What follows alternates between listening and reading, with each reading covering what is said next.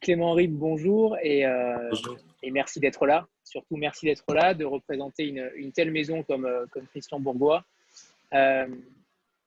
Clément, j'ai été étonné en regardant votre CV. Vous n'avez que 30 ans et j'ai déjà l'impression d'avoir vu un 31, euh, d'avoir vu un CV euh, très conséquent. Euh, est-ce que vous pouvez déjà commencer par, par, par, votre histoire, entre guillemets, et comment vous êtes arrivé à, à, être, à être éditeur? À partir de quand? Je ne vais pas commencer à la naissance non plus. non, non, bien sûr. alors, comment je suis arrivé à devenir éditeur? En fait, j'ai commencé par refaire des études de lettres et d'espagnol. C'était mon cursus quand j'étais à, la fac en master. Et pendant que je faisais mes études de lettres et, d'espagnol, j'avais commencé à faire des stages dans l'édition. J'ai commencé quand j'étais en M1 à faire un stage aux éditions du Seuil au service éditorial. Pas du tout en littérature, j'étais au, service des sciences humaines, spécialisé en philo et en histoire. Donc, c'était un stage qui a duré six mois et dont je me suis occupé de, de beaucoup de choses extrêmement intéressantes qui n'étaient pas du tout ma formation initiale. Euh, notamment, j'avais travaillé sur l'histoire de la virilité. C'était un gros, un gros projet en trois tomes euh, des éditions du Seuil, avec beaucoup d'illustrations, beaucoup de choses comme ça. Ensuite, euh, j'ai terminé mes études de lettres. je suis parti enseigner un an le français aux États-Unis. C'était une expérience comme ça que je voulais faire, de vivre au moins une fois à l'étranger dans une langue différente de la mienne.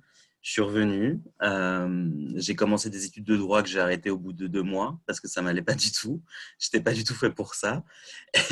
Et, euh, et, à partir du moment où j'ai arrêté ces études de droit, je me suis dit qu'est-ce que je fais euh, Donc j'ai refait un deuxième stage dans l'édition, cette fois-ci en littérature aux éditions Flammarion, où j'étais au service des manuscrits. Donc vraiment la première étape dans la maison d'édition, à savoir que mon stage consistait à ouvrir les, enveloppes, à regarder les textes, savoir ce qui pouvait être intéressant ou pas, etc. Faire un premier tri, en fait, pour travailler avec les éditeurs. Et une fois que ce, que ce stage s'est terminé, euh, j'ai envoyé d'autres candidatures pour continuer à faire des stages, parce que souvent dans l'édition, on fait des stages pendant très longtemps, pendant au moins 2-3 ans avant d'avoir un poste. Et il se trouve que j'ai eu la chance, enfin c'est vraiment un coup de chance, la semaine où j'ai envoyé mes candidatures euh, pour de nouveaux stages, euh, un poste s'est libéré aux éditions de l'Olivier. Et en fait, on m'a proposé euh, bah, d'entrer aux éditions de l'Olivier comme coordinateur éditorial.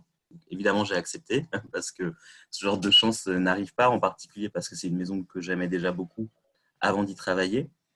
Et en fin de compte, je suis resté bah, six ans et demi aux éditions de l'Olivier, d'abord au poste de coordinateur édito, euh, donc c'était un peu la, j'étais un peu la personne qui était chargée de faire le lien entre les éditeurs, les graphistes, les correcteurs, les traducteurs, etc., etc. Et ensuite, euh, je suis devenu éditeur de littérature étrangère, donc majoritairement littérature américaine euh, à l'Olivier, puisque c'est la spécialité de la maison. Et de manière un petit peu moindre, aussi de littérature française, où je travaillais en fait sur les textes des auteurs qu'on allait publier. Je, je, je, j'apportais pas forcément des auteurs ou des projets, mais en tout cas, je faisais tout le travail d'édition avec les, avec les auteurs. Et euh, du coup, en fait, en très peu de temps, euh, en six ans euh, et demi, du coup, j'ai eu pas mal de, un panel assez vaste des différentes attributions et travaux qu'on peut faire en tant qu'éditeur. Et il se trouve que l'an dernier, on m'a proposé de, d'arriver chez Bourgois, et donc j'ai, j'ai changé, j'ai fait, je me suis lancé dans cette aventure-là pour pour un petit peu voir une autre maison et comment ça se passait dans une autre maison. Évidemment, Bourgois étant une maison euh, pour tous les lecteurs de littérature étrangère, c'est une maison un petit peu euh, mythique euh, qui nous a formés, qui a formé notre goût. Et donc, c'était extrêmement, c'était une proposition et un, projet extrêmement enthousiasmant pour moi. Voilà, voilà un peu comme ça comment je suis arrivé à ce, à ce poste-là. Même si quand j'étais petit, j'avais pas forcément l'idée de devenir éditeur. Moi, je voulais être, au début, je voulais être professeur d'espagnol. Euh, euh, et, ensuite, je voulais être traducteur. Et alors, ce qui est bien, c'est que mon métier, du coup, me, est un petit peu. Alors, je suis pas. J'ai été traducteur. oui. Voilà, j'ai traduit quelques livres quand j'étais à l'Olivier et que j'avais un peu plus de temps, parce que c'est un travail qui demande énormément de temps. Mais l'avantage du, travail d'éditeur en littérature étrangère, c'est justement de pouvoir, euh, de pouvoir mettre aussi la main dans les traductions, travailler avec, avec les traducteurs et, et être dans quelque chose qui est de l'ordre qui est vraiment du travail collaboratif parfois aussi. Voilà. Et on, rappelle que l'Olivier est une maison euh, que Christian Bourgois euh, est une maison indépendante depuis 92. Euh, oui, tout à fait. Voilà, on a vu, on a vu que les frères Mitterrand ont, investi dans la maison. comment se passe cette nouvelle organisation? Alors, c'est pas les frères. Alors, je vais, corriger quelque chose qu'on lit beaucoup, qu'on a lu beaucoup dans la presse. C'est pas les frères Mitterrand, c'est Olivier Mitterrand, euh, qui a racheté la maison qui a un peu plus, il y a presque deux ans maintenant, un an et demi. Euh, en fait, la... alors c'était quoi la question Pardon, la nouvelle organisation, c'est ça? Ouais, c'est ça. Euh, alors, juste, je vais vous demander de préciser parce que du coup, je, en fait, par rapport à votre rôle, en fait, par, votre rôle, par rapport à votre rôle de, directeur éditorial. Voilà. Alors, et, la relation que vous avez avec eux, par exemple. D'accord. Euh, bah, en fait, mon rôle de, directeur éditorial, c'est le rôle de n'importe quel directeur de maison dans les maisons euh, indépendantes, c'est-à-dire que j'ai à la fois le, comment dire, la mission entre guillemets d'incarner la maison euh, auprès du public, auprès des agents pour la littérature étrangère, auprès des auteurs, auprès des journalistes, etc., etc., etc. Et après, pour tout ce qui est de l'aspect éditorial, c'est que c'est moi qui définis, qui décide des livres qu'on va publier. Euh, donc qui définit une ligne éditoriale. Alors, moi, j'ai toujours été un petit peu euh, euh, suspicieux envers le concept de ligne éditoriale parce que je pense qu'en fait, on ne décide pas quelle ligne on va donner à une maison.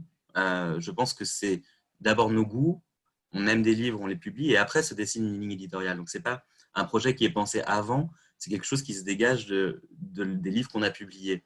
Mais bon, le rôle d'un directeur éditorial, c'est de donner une ligne éditoriale. Donc, c'est mes goûts, euh, alors, euh, pour cela, je suis euh, aidé avec, par deux éditrices avec qui je travaille, qui sont des éditrices juniors qui sont arrivées dans la maison il y a un an et un peu plus d'un an pour, pour une autre et qui, elles aussi, regardent les manuscrits. Quand elles voient quelque chose passer qui est intéressant, elles me préviennent, on en parle. Quand moi j'ai un manuscrit qui m'intéresse, je leur fais lire pour avoir aussi leur avis, parce que je pense que c'est important d'avoir déjà une pluralité d'opinions et, euh, et aussi parfois d'avoir des débats. Moi, j'aime bien les livres qui sont un peu clivants, comme on dirait euh, dans un certain langage.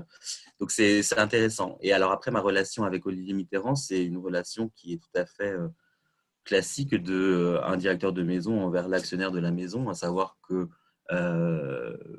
il ne met pas son, comment dire, son, son nez dans les choix éditoriaux, mais évidemment, après, il y a tout l'aspect administratif qu'il gère et qu'il regarde, bien sûr.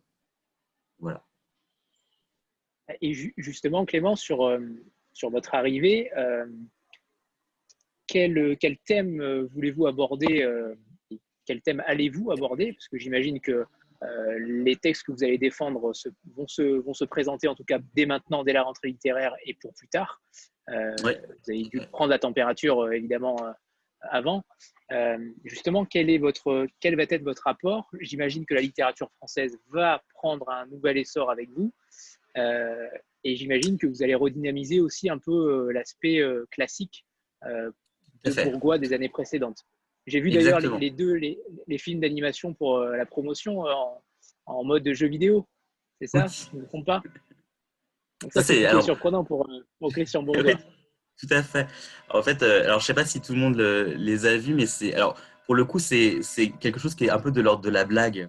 Euh, c'est-à-dire que pendant. Alors, j'ai une formidable attachée de presse qui s'appelle Noémie Sauvage, qui travaillait auparavant aux éditions du Rouergue et qui a travaillé aussi chez Verdier, donc une autre maison assez, euh, assez conséquente en termes d'image, etc. Qui travaillait aussi au Seuil. Euh, et qui, pendant le confinement, elle aime beaucoup apprendre beaucoup de choses, des choses différentes, que ce soit dans des domaines très très divers. Et pendant le confinement, il se trouve qu'elle a appris à coder, donc à pouvoir faire des petits jeux vidéo très, sommaire, un petit peu comme ce, qu'on, ce à quoi on jouait quand on dans les années 90-80.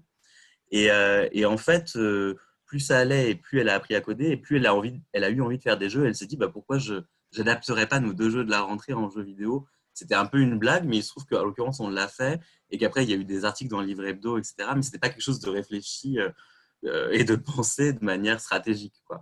Alors, pour revenir sur, le, sur les impulsions et le rapport à la, l'héritage de, Bourgois. Et c'est pour ça que l'anecdote sur les jeux vidéo est un peu importante.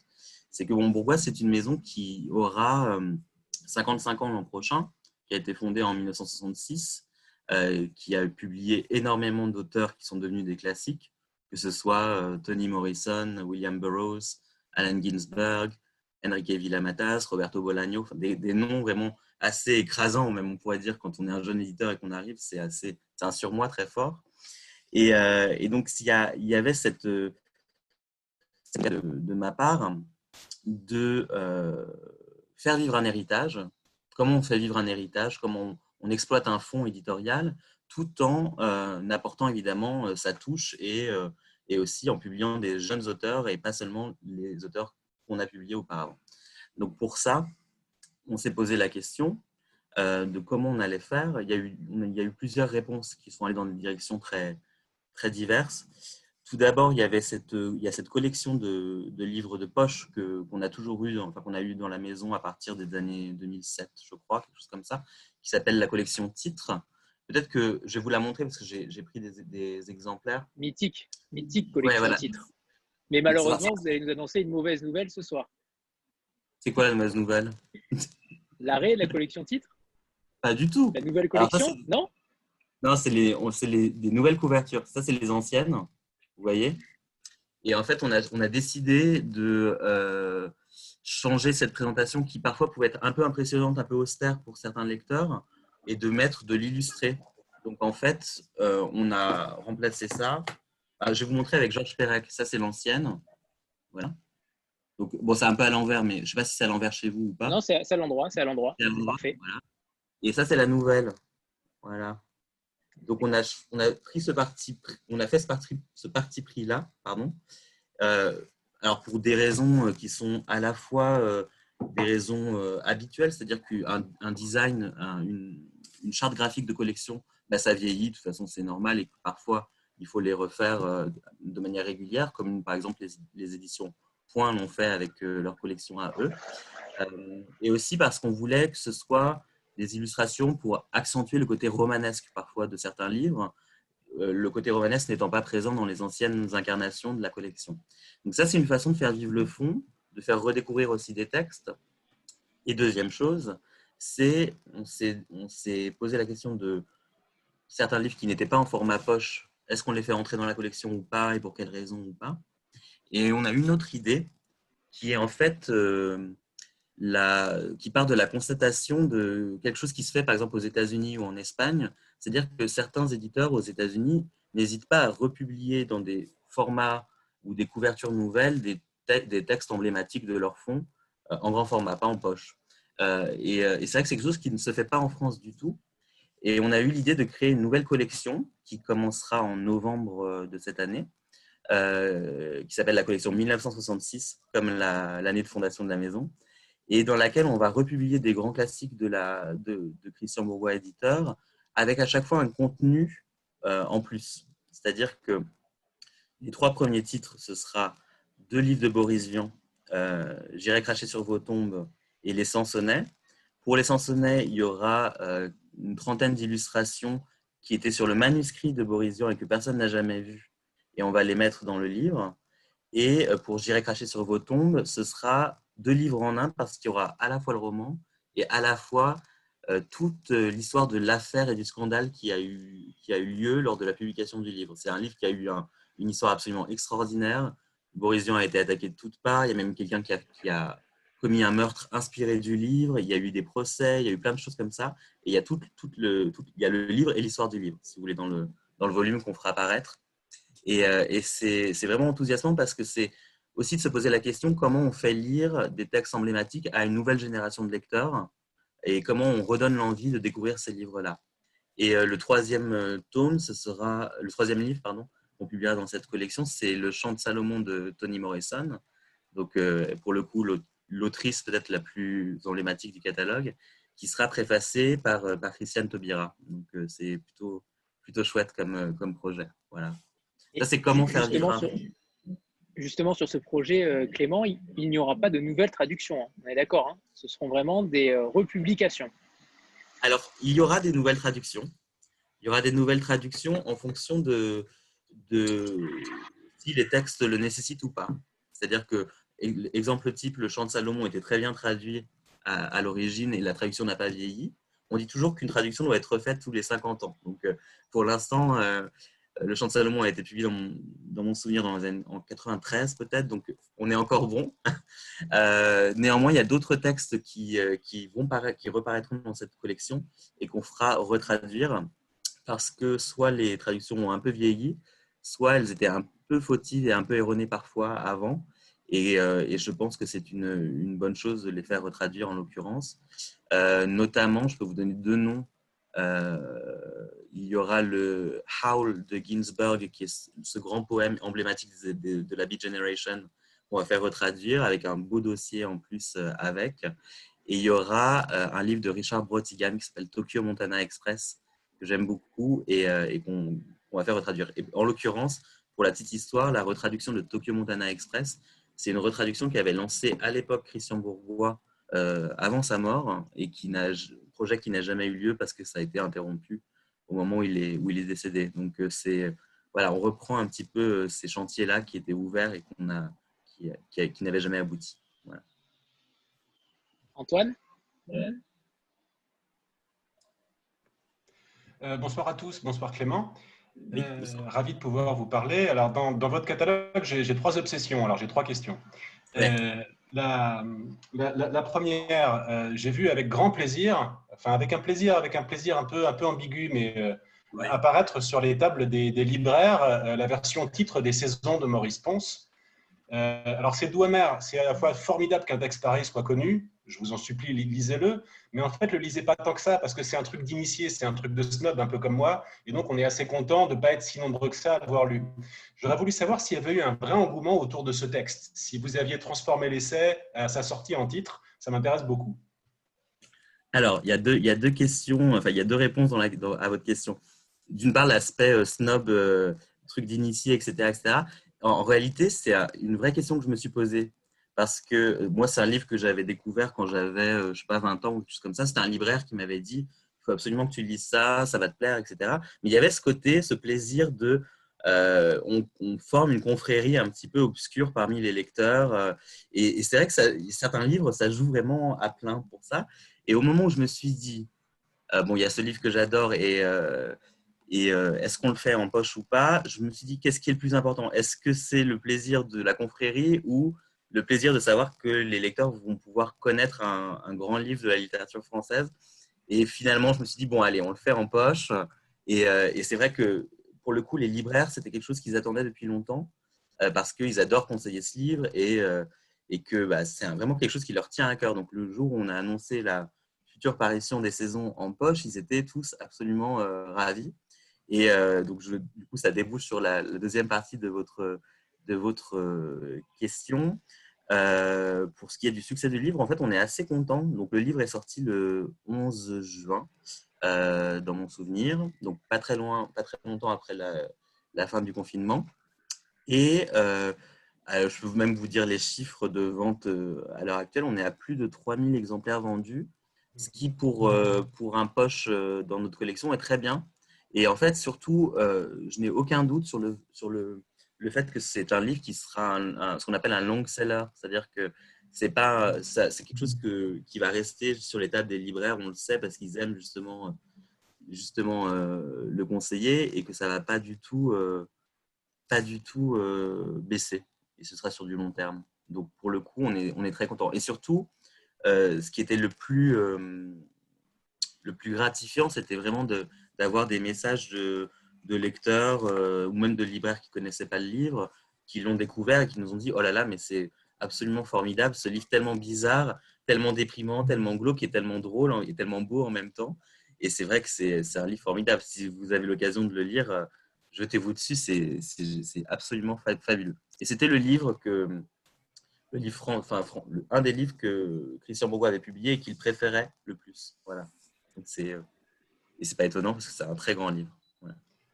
Euh, bah, écoutez, ravi de savoir que ça a eu du succès, même si euh, mon snobisme souffrira un peu. Euh, alors, deuxième question. Vous avez à votre catalogue un auteur que j'aime beaucoup, beaucoup, beaucoup et qui n'a pas écrit depuis 15 ans et c'est un drame. c'est Robert McLean Wilson. qui a écrit le livre que je recommande le plus, et ça je peux le dire, Eureka Street. Voilà, je vous ai, vous êtes quelques-uns que j'ai déjà gavé avec ce bouquin, donc vous savez très bien de quoi je veux parler.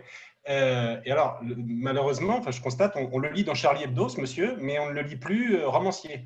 Alors, est-ce que vous avez des nouvelles? Alors, alors si vous voulez, même avant que je commence à travailler chez Bourgois, il y avait cette. C'est un peu une légende dans, l'édition à Paris. C'est, on sait tous que euh, Wilson écrit un livre, mais c'est un livre qui, chaque année, il dit qu'il l'aura rendu l'an prochain, etc., etc. Et chaque année, ça n'arrive pas. Euh, et, donc, c'est devenu un petit peu une légende urbaine. Est-ce qu'un jour, il va arriver, ce nouveau livre?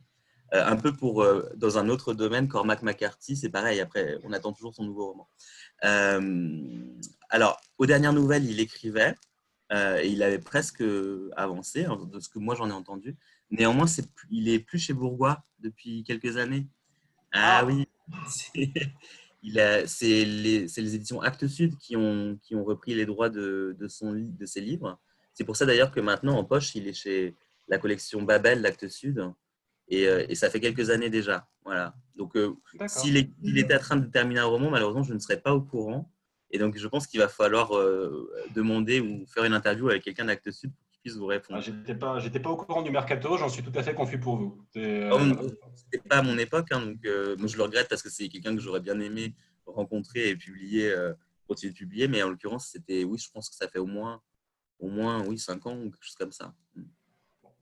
Voilà. Autant pour moi. Euh, alors, dernière question. Alors, un autre auteur qui est peut-être encore chez vous, euh, c'est un monsieur qui, un journaliste américain qui a écrit en, 2006 un livre qui s'appelle Chaud brûlant. C'est un journaliste new-yorkais qui a infiltré la cuisine d'un grand restaurant new-yorkais en repartant commis de cuisine et qui a raconté ce qu'était la grande restauration de l'intérieur, Bill Bufford. Et il est allé s'installer cinq ans en France et apparemment, il a réécrit un bouquin sur la cuisine française euh, qui est assez marrant et assez polémique. Euh, j'aimerais savoir si vous le ferez, parce que c'est. Voilà. Alors, vous allez, vous allez être absolument déçu à chaque fois de toutes les réponses que je vais vous faire, je crois. Je suis désolé. Hein. Euh, donc oui, en effet, Bill Buford a écrit cette suite qui s'appelle Dirt en anglais, que j'ai lu, qui est un livre très très marrant, très drôle, etc. etc. où il raconte, c'est assez long, hein, il raconte, donc, comme vous dites, son, son, installation à Lyon pour être dans des, euh, écoles de cuisine euh, lyonnaises pour apprendre le secret de la cuisine française, etc. Et ça donne des scènes absolument cocasses sur la différence entre les Américains et les Français, sur la différence de rapport à la nourriture, sur la différence de comportement dans les cuisines, etc. Où nous, on est beaucoup plus violents. Euh, on a en tout cas, les cuisiniers français sont plus sanguins, on va dire. Et il a en plus cette, cette volonté de prouver, c'est ça qui est un peu polémique pour les Français, cette volonté de prouver qu'en fait, euh, la, cuisine française n'est pas si originale que ça et qu'on a tout euh, volé aux, Italiens, en fait, en vrai.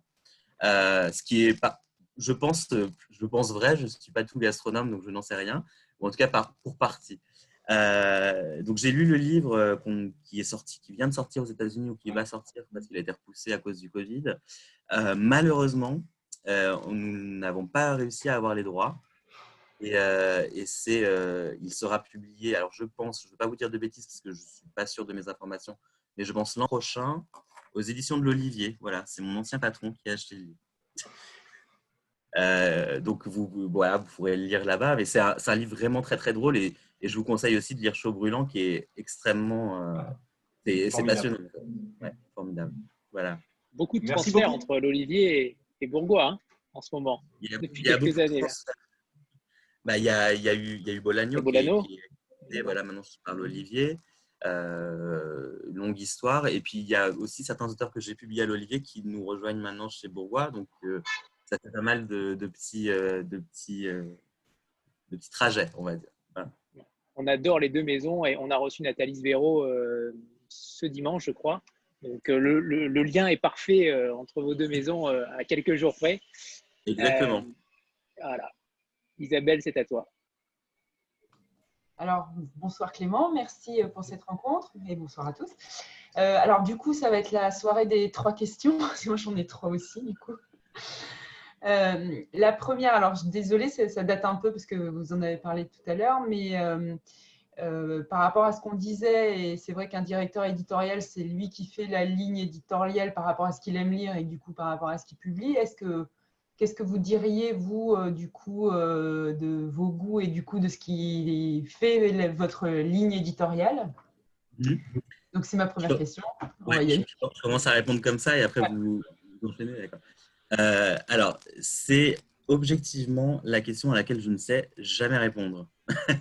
Euh, parce que, en fait, je trouve, j'ai du mal moi-même à savoir quels sont mes goûts euh, parce que, euh, en fait, d'une part, je n'aime pas être figé dans ce que j'aime et en même temps, je trouve qu'il est toujours très difficile d'avoir un regard sur soi sur ces questions-là. Néanmoins, je pense que je peux quand même malgré tout définir un peu des choses qui m'intéressent alors je ne sais pas si ce sont mes goûts, mais en tout cas qui m'intéressent. Notamment, euh, moi, ce qui m'intéresse beaucoup, c'est la littérature hispanique. Euh, c'est mon tropisme naturel, c'est les études que j'ai faites, euh, donc c'est et la langue qui m'attire le plus en littérature étrangère, on va dire. Mais j'aime aussi beaucoup la littérature d'Europe centrale et j'aime aussi beaucoup la poésie. donc il y a beaucoup de choses qui entrent en compte. Mais ce que je, ce que je pourrais dire en fait, souvent je réponds ça, c'est que moi j'aime bien les livres qui qui ne perdent pas de vue le narratif, qui raconte une histoire, mais qui trouvent à chaque fois une forme originale pour raconter cette histoire, que ce ne soit pas forcément des formes très classiques, euh, qui ne soient pas non plus des, répétitions de schémas euh, narratifs dont on a l'habitude, mais qui soient plutôt dans l'innovation, parfois même dans l'expérimentation, des choses comme ça. C'est des mots qui peuvent faire parfois un peu peur, expérimental, mais en réalité, ça peut être extrêmement ludique. Donc, euh, c'est un peu ça, moi. Ce que j'aime, c'est trouver des textes qui me, où je, en tant que lecteur, je ne m'ennuie pas et où je me dis euh, Ah, c'est une, idée vachement, c'est une façon extrêmement euh, intéressante et nouvelle de raconter une histoire. Voilà. Je ne sais pas si ça répond vraiment à la question. Ouais, non, si, si, non, parce que je, je, suis bien consciente que c'est super difficile de définir soi-même ce qui, du coup, euh, nous plaît au point de créer une ligne éditoriale. Non, non, c'est très bien. Donc, ma deuxième question, c'était par rapport au, au, Sansonnet de, donc de Boris Vian. Euh, puisque les dessins n'ont jamais été publiés, hein, comment vous avez eu connaissance qu'ils existaient euh, Est-ce que c'était connu mais qu'on voilà, on les publiait pas Et du coup, est-ce que vous les avez récupérés? Alors, j'ai eu un rendez-vous avec euh, Nicole Bertol, qui est la, la présidente de la Coérie Boésian, donc l'association qui s'occupe de gérer le patrimoine et, les, et, tout ce qui est de l'ordre de l'œuvre de Borésian, qui m'a parlé en fait de ce, de ce manuscrit. En fait, c'est le, pour tout vous dire, c'est le manuscrit des Sansonnets qui est conservé à la BNF. Et donc, les illustrations en question, c'est sur le manuscrit autographe de Boris Vian. Et c'est des illustrations qui ont été réalisées par Peter Gnia, qui est un pseudonyme. C'était le beau-frère de, de Boris qui s'appelle Claude L'Église, qui s'appelait Claude L'Église.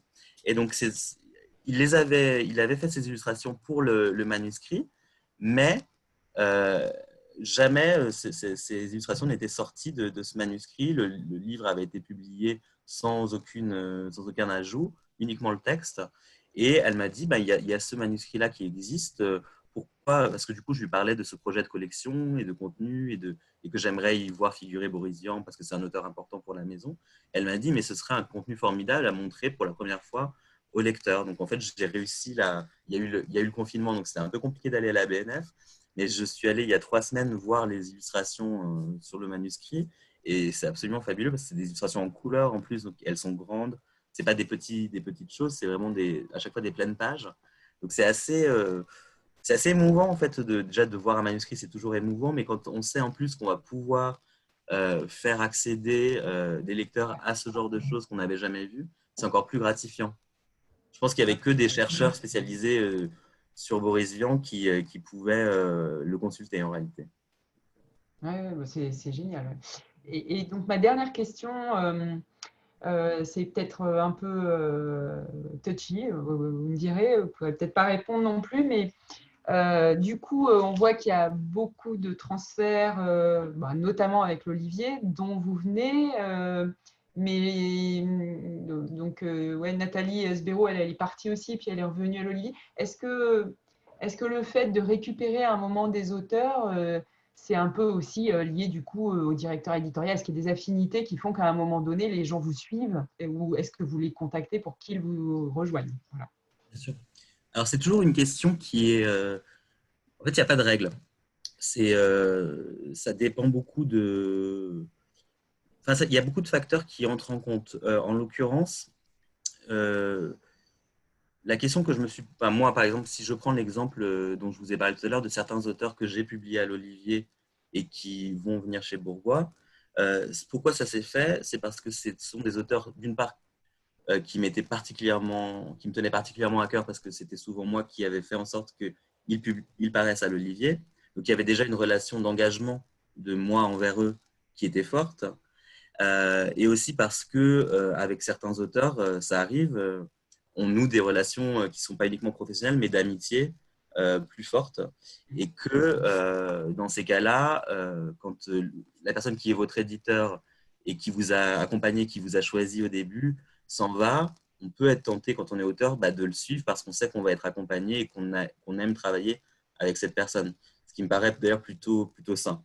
alors après, parfois, ce genre de transfert n'arrive pas pour euh, diverses raisons, soit parce qu'il y a une question d'agent qui entre en compte aussi, parce que souvent c'est des auteurs américains ou étrangers et que on n'est pas l'interlocuteur direct de l'auteur, il y a l'agent qui aussi fait beaucoup, parce qu'il y a aussi des contrats qui, ont été signés pour des livres, enfin des choses extrêmement concrètes et triviales, on va dire. Et parfois aussi, euh, moi, ça m'est arrivé de me poser la question pour certains auteurs et de dire et de me dire et de leur dire que je préférais qu'ils restent euh, là où ils étaient publiés, parce que je pense que la maison est plus adaptée pour eux. Euh, là, c'est une question de catalogue, parce qu'il y a des auteurs que j'ai pu publier à l'Olivier qui, dont la, présence dans le catalogue de l'Olivier est logique, et s'ils étaient chez Bourgois, seraient un petit peu à côté. Voyez, ouais. c'est une éditoriale et de catalogue aussi, en fait, en l'occurrence. Vous ne pouvez, pas récupérer tout le monde non plus. Et aussi, et puis il y a un nombre de titres euh, à respecter, j'imagine. Exactement, puis je ne vais pas non plus euh, partir comme un voleur en emportant tout, ce serait un petit peu, un petit peu mal poli. Euh, mais en l'occurrence, euh, pour, pour les deux autrices que j'ai publiées à l'Olivier, en, fait, en 2021, je, je, publierai deux autrices qui étaient précédemment à l'Olivier et que j'avais amenées là-bas. Donc c'est juste deux. Il se trouve que c'était vraiment les plus, les plus fortes pour moi. Merci. Martine? À tous, bonsoir Clément. Euh, moi, je voulais vous parler de la rentrée littéraire. Euh, donc, j'ai vu que vous publiez trois titres euh, de la rentrée. je voulais savoir, est-ce que au départ, il y avait d'autres titres de prévus que vous avez été obligé de décaler à cause de la crise? Et j'ai une deuxième question pour faire comme mes petits camarades. Euh, je voulais savoir si ces trois titres de la rentrée correspondaient à ce que vous nous avez dit tout à l'heure, c'est-à-dire que vous cherchez des livres plutôt clivants et des livres euh, innovants euh, sur la forme. Est-ce que les trois livres que vous publiez et que vous nous offrez à la rentrée correspondent à, ça? Merci. Et on, note, et on notera la beauté et la poésie des titres de la rentrée littéraire. Les trois titres sont magnifiques. magnifiques. Pour le coup, j'y suis pour rien, c'est les qui les ont trouvés eux-mêmes. Euh, alors, la première partie de la question, c'était sur les, est-ce que c'était le nombre qu'on avait choisi à l'origine? Euh, Alors non, en fait, à l'origine, on avait prévu de publier cinq livres. Euh, dans les cinq livres, il y avait trois étrangers et deux français. alors évidemment, il y a eu le, le, le Covid qui s'est invité là-dedans et que, alors vous savez, c'est encore plus compliqué quand c'est de la littérature étrangère parce que les programmations en littérature étrangère se font à peu près un an et demi, voire deux ans à l'avance, parce qu'il faut le temps de la traduction. C'est des choses qu'on construit très, très en amont. Et donc, le fait qu'il y ait eu le Covid, il y a, pour nous, ça, ça a fait en sorte que euh, on a dû, il y a huit livres, je crois, qui ne sont pas sortis pendant la période 8 ou 9. Donc, c'est-à-dire qu'on devait décaler certains livres à octobre, puis donc, du coup, les livres d'octobre se décalaient à 2021, puis 2021, etc., en cascade, comme ça, comme des dominos. Et, donc et puis il y avait aussi cette volonté pour la rentrée de ne pas vouloir euh, se rattraper à tout prix et publier le plus possible et noyer les libraires, etc., qui ont déjà beaucoup à faire euh, avec euh, la reprise. Donc on s'est dit qu'on allait être raisonnable et justement être dans, oui, dans, le, dans, la restriction pour pouvoir déjà nous défendre au mieux les textes et aussi pour que les libraires ne pas, n'aient pas cette sensation d'étouffement après la reprise. Donc les deux textes qu'on a, qu'on a enlevés du programme, il y en a un qui, paraîtra en mars 2021 et un autre qui paraîtra en août 2021. Il passe euh, d'une rentrée littéraire à l'autre. En partie parce que l'autrice euh, qui, qui l'a écrit est invitée à un festival et que du coup, elle sera là l'an prochain et que ce serait idiot de ne pas profiter du moment où elle est là pour la sortie du livre, justement. Ensuite, la deuxième question, c'était sur le clivant ou sur l'innovation. Alors, c'est des, textes qui sont très différents, les trois textes qu'on publie pendant, cette rentrée. il y a un premier roman français qui est c'est pas tant la question du clivant ou l'innovation, mais ce que j'ai aimé dans ce livre, c'était vraiment, pour un premier roman, euh, le travail d'écriture, vraiment. C'est-à-dire que c'est un livre extrêmement court. Je vais vous montrer, il est là.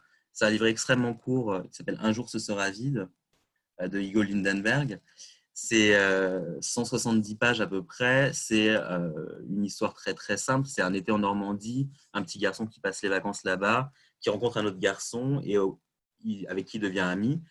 Et, pendant cette amitié, il, se, il découvre des sentiments euh, qu'il ne connaissait pas, à savoir la honte sociale, la honte familiale, la différence, euh, l'attraction, la répulsion, etc., Et ce qui m'a vraiment beaucoup frappé dans ce manuscrit, c'est la façon dont toutes, j'avais l'impression de lire vraiment un, livre, un manuscrit, et c'est rare, où toutes les phrases avaient été réfléchies, pensées, poncées, euh, vraiment, comme on dit, ciselées au sens propre, hein, et c'est ce travail du style qui m'a plu. Alors, ça va dans ce que je disais, dans le, travail de la forme, en fait, c'est ça.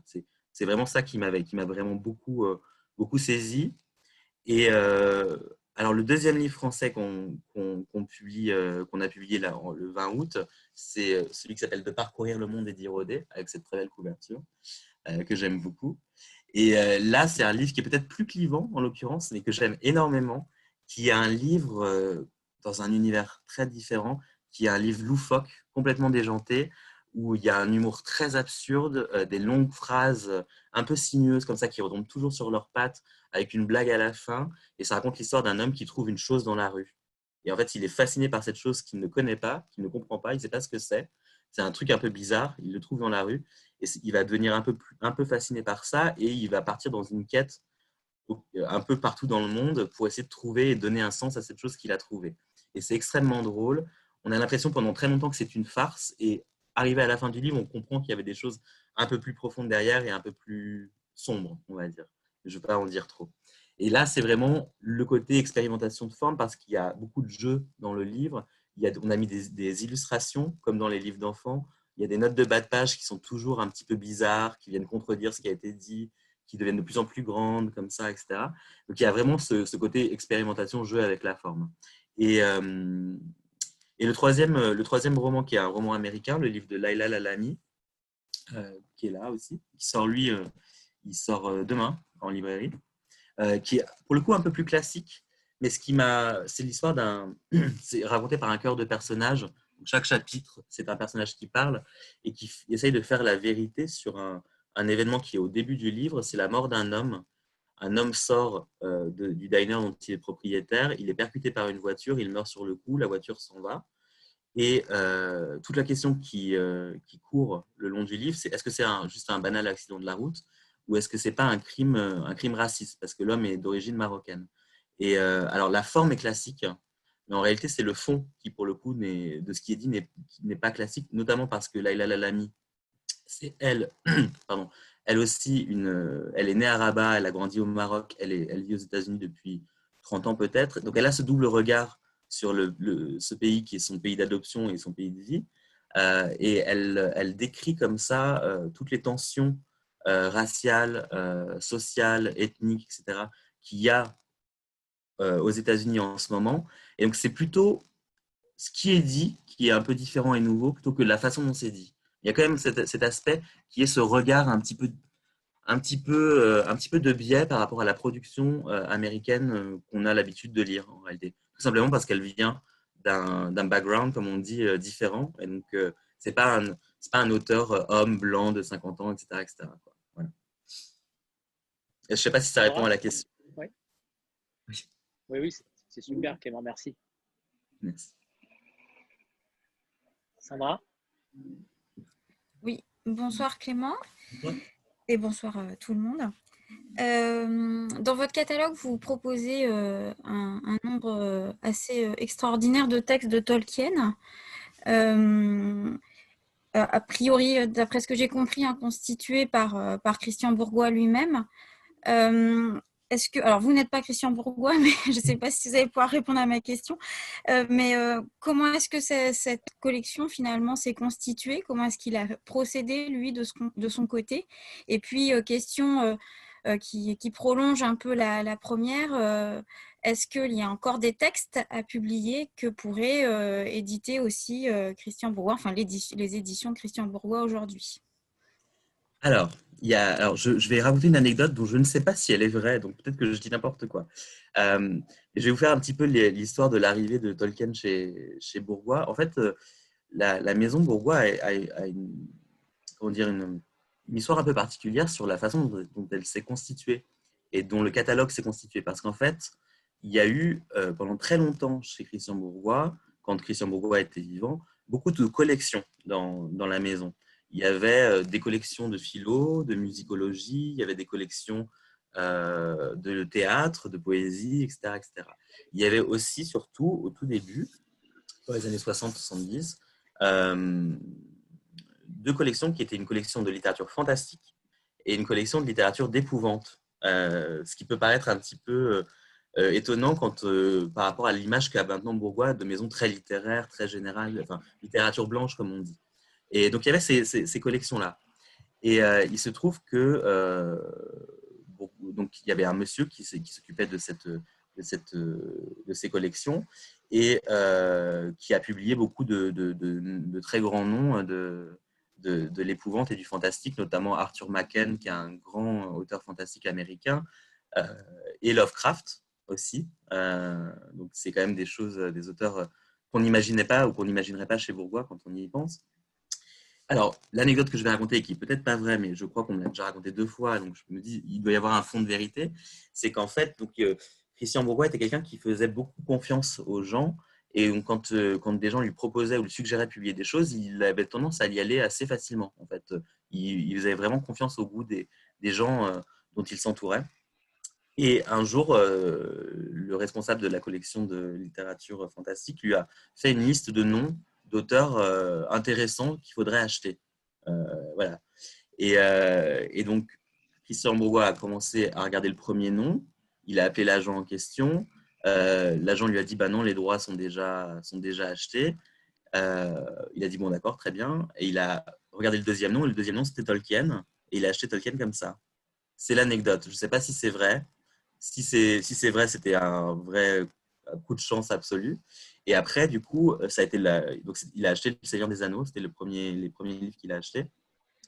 Et, euh, au fur et à mesure du temps, ben, il a constitué la collection comme ça, euh, en fonction de ce qui se faisait en Angleterre et, de, et des textes qu'on découvrait de Tolkien, parce que vous savez, il y a eu très peu de, vraiment très peu de textes de Tolkien qui ont été publiés de son vivant, et beaucoup de l'œuvre de Tolkien a été faite euh, après sa mort, à partir des choses qu'on a retrouvées de lui, euh, sous la houlette de Christopher Tolkien, son fils, qui a beaucoup fait pour, euh, pour l'œuvre de, Tolkien.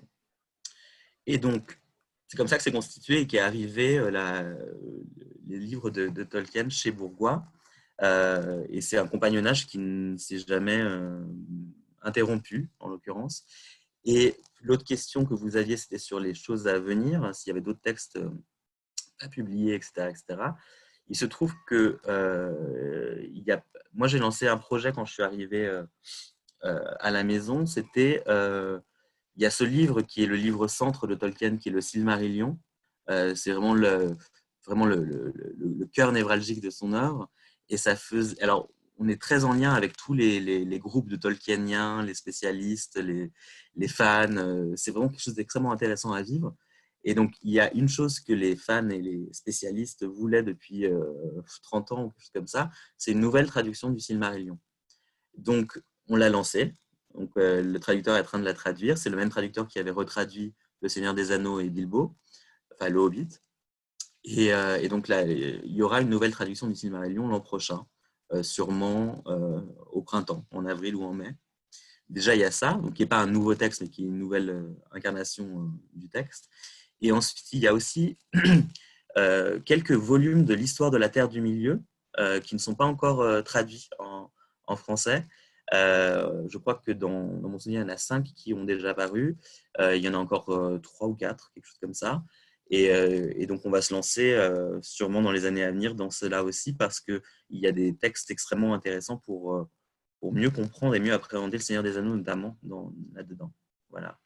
Et après, il y a toute une partie aussi qui est de l'ordre de, de. Alors, à partir de ce que nous disent les, fans et, les, spécialistes, il y a aussi beaucoup d'éditions qui n'existent plus, notamment des éditions illustrées, des jolies, des éditions sous la forme de beaux livres, des choses comme ça. Et c'est vrai qu'on est en train de réfléchir à euh, pourquoi ne pas faire certains livres de Tolkien en beaux livres, vraiment soignés avec des illustrations d'Alan Lee, euh, qui est son illustrateur officiel. Euh, voilà c'est les, projets un peu en cours. Mais pour l'instant, je ne peux pas trop en dire euh, non plus. Voilà. Léna?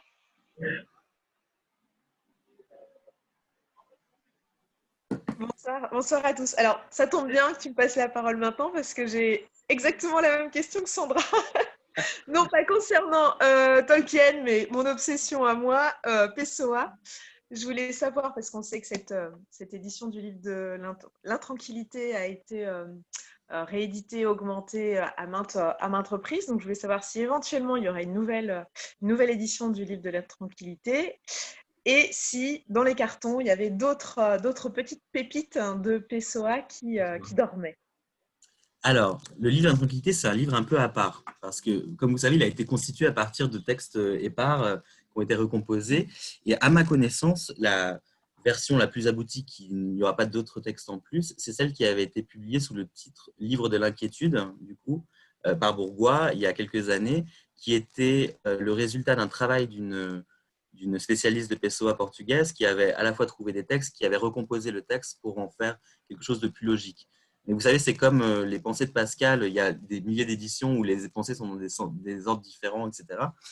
À ma connaissance, il n'y aura pas de nouvelles additions euh, au livre de l'intranquillité, qui est un livre qui sera tel quel pour l'éternité. C'est très bien parce que c'est un très beau livre.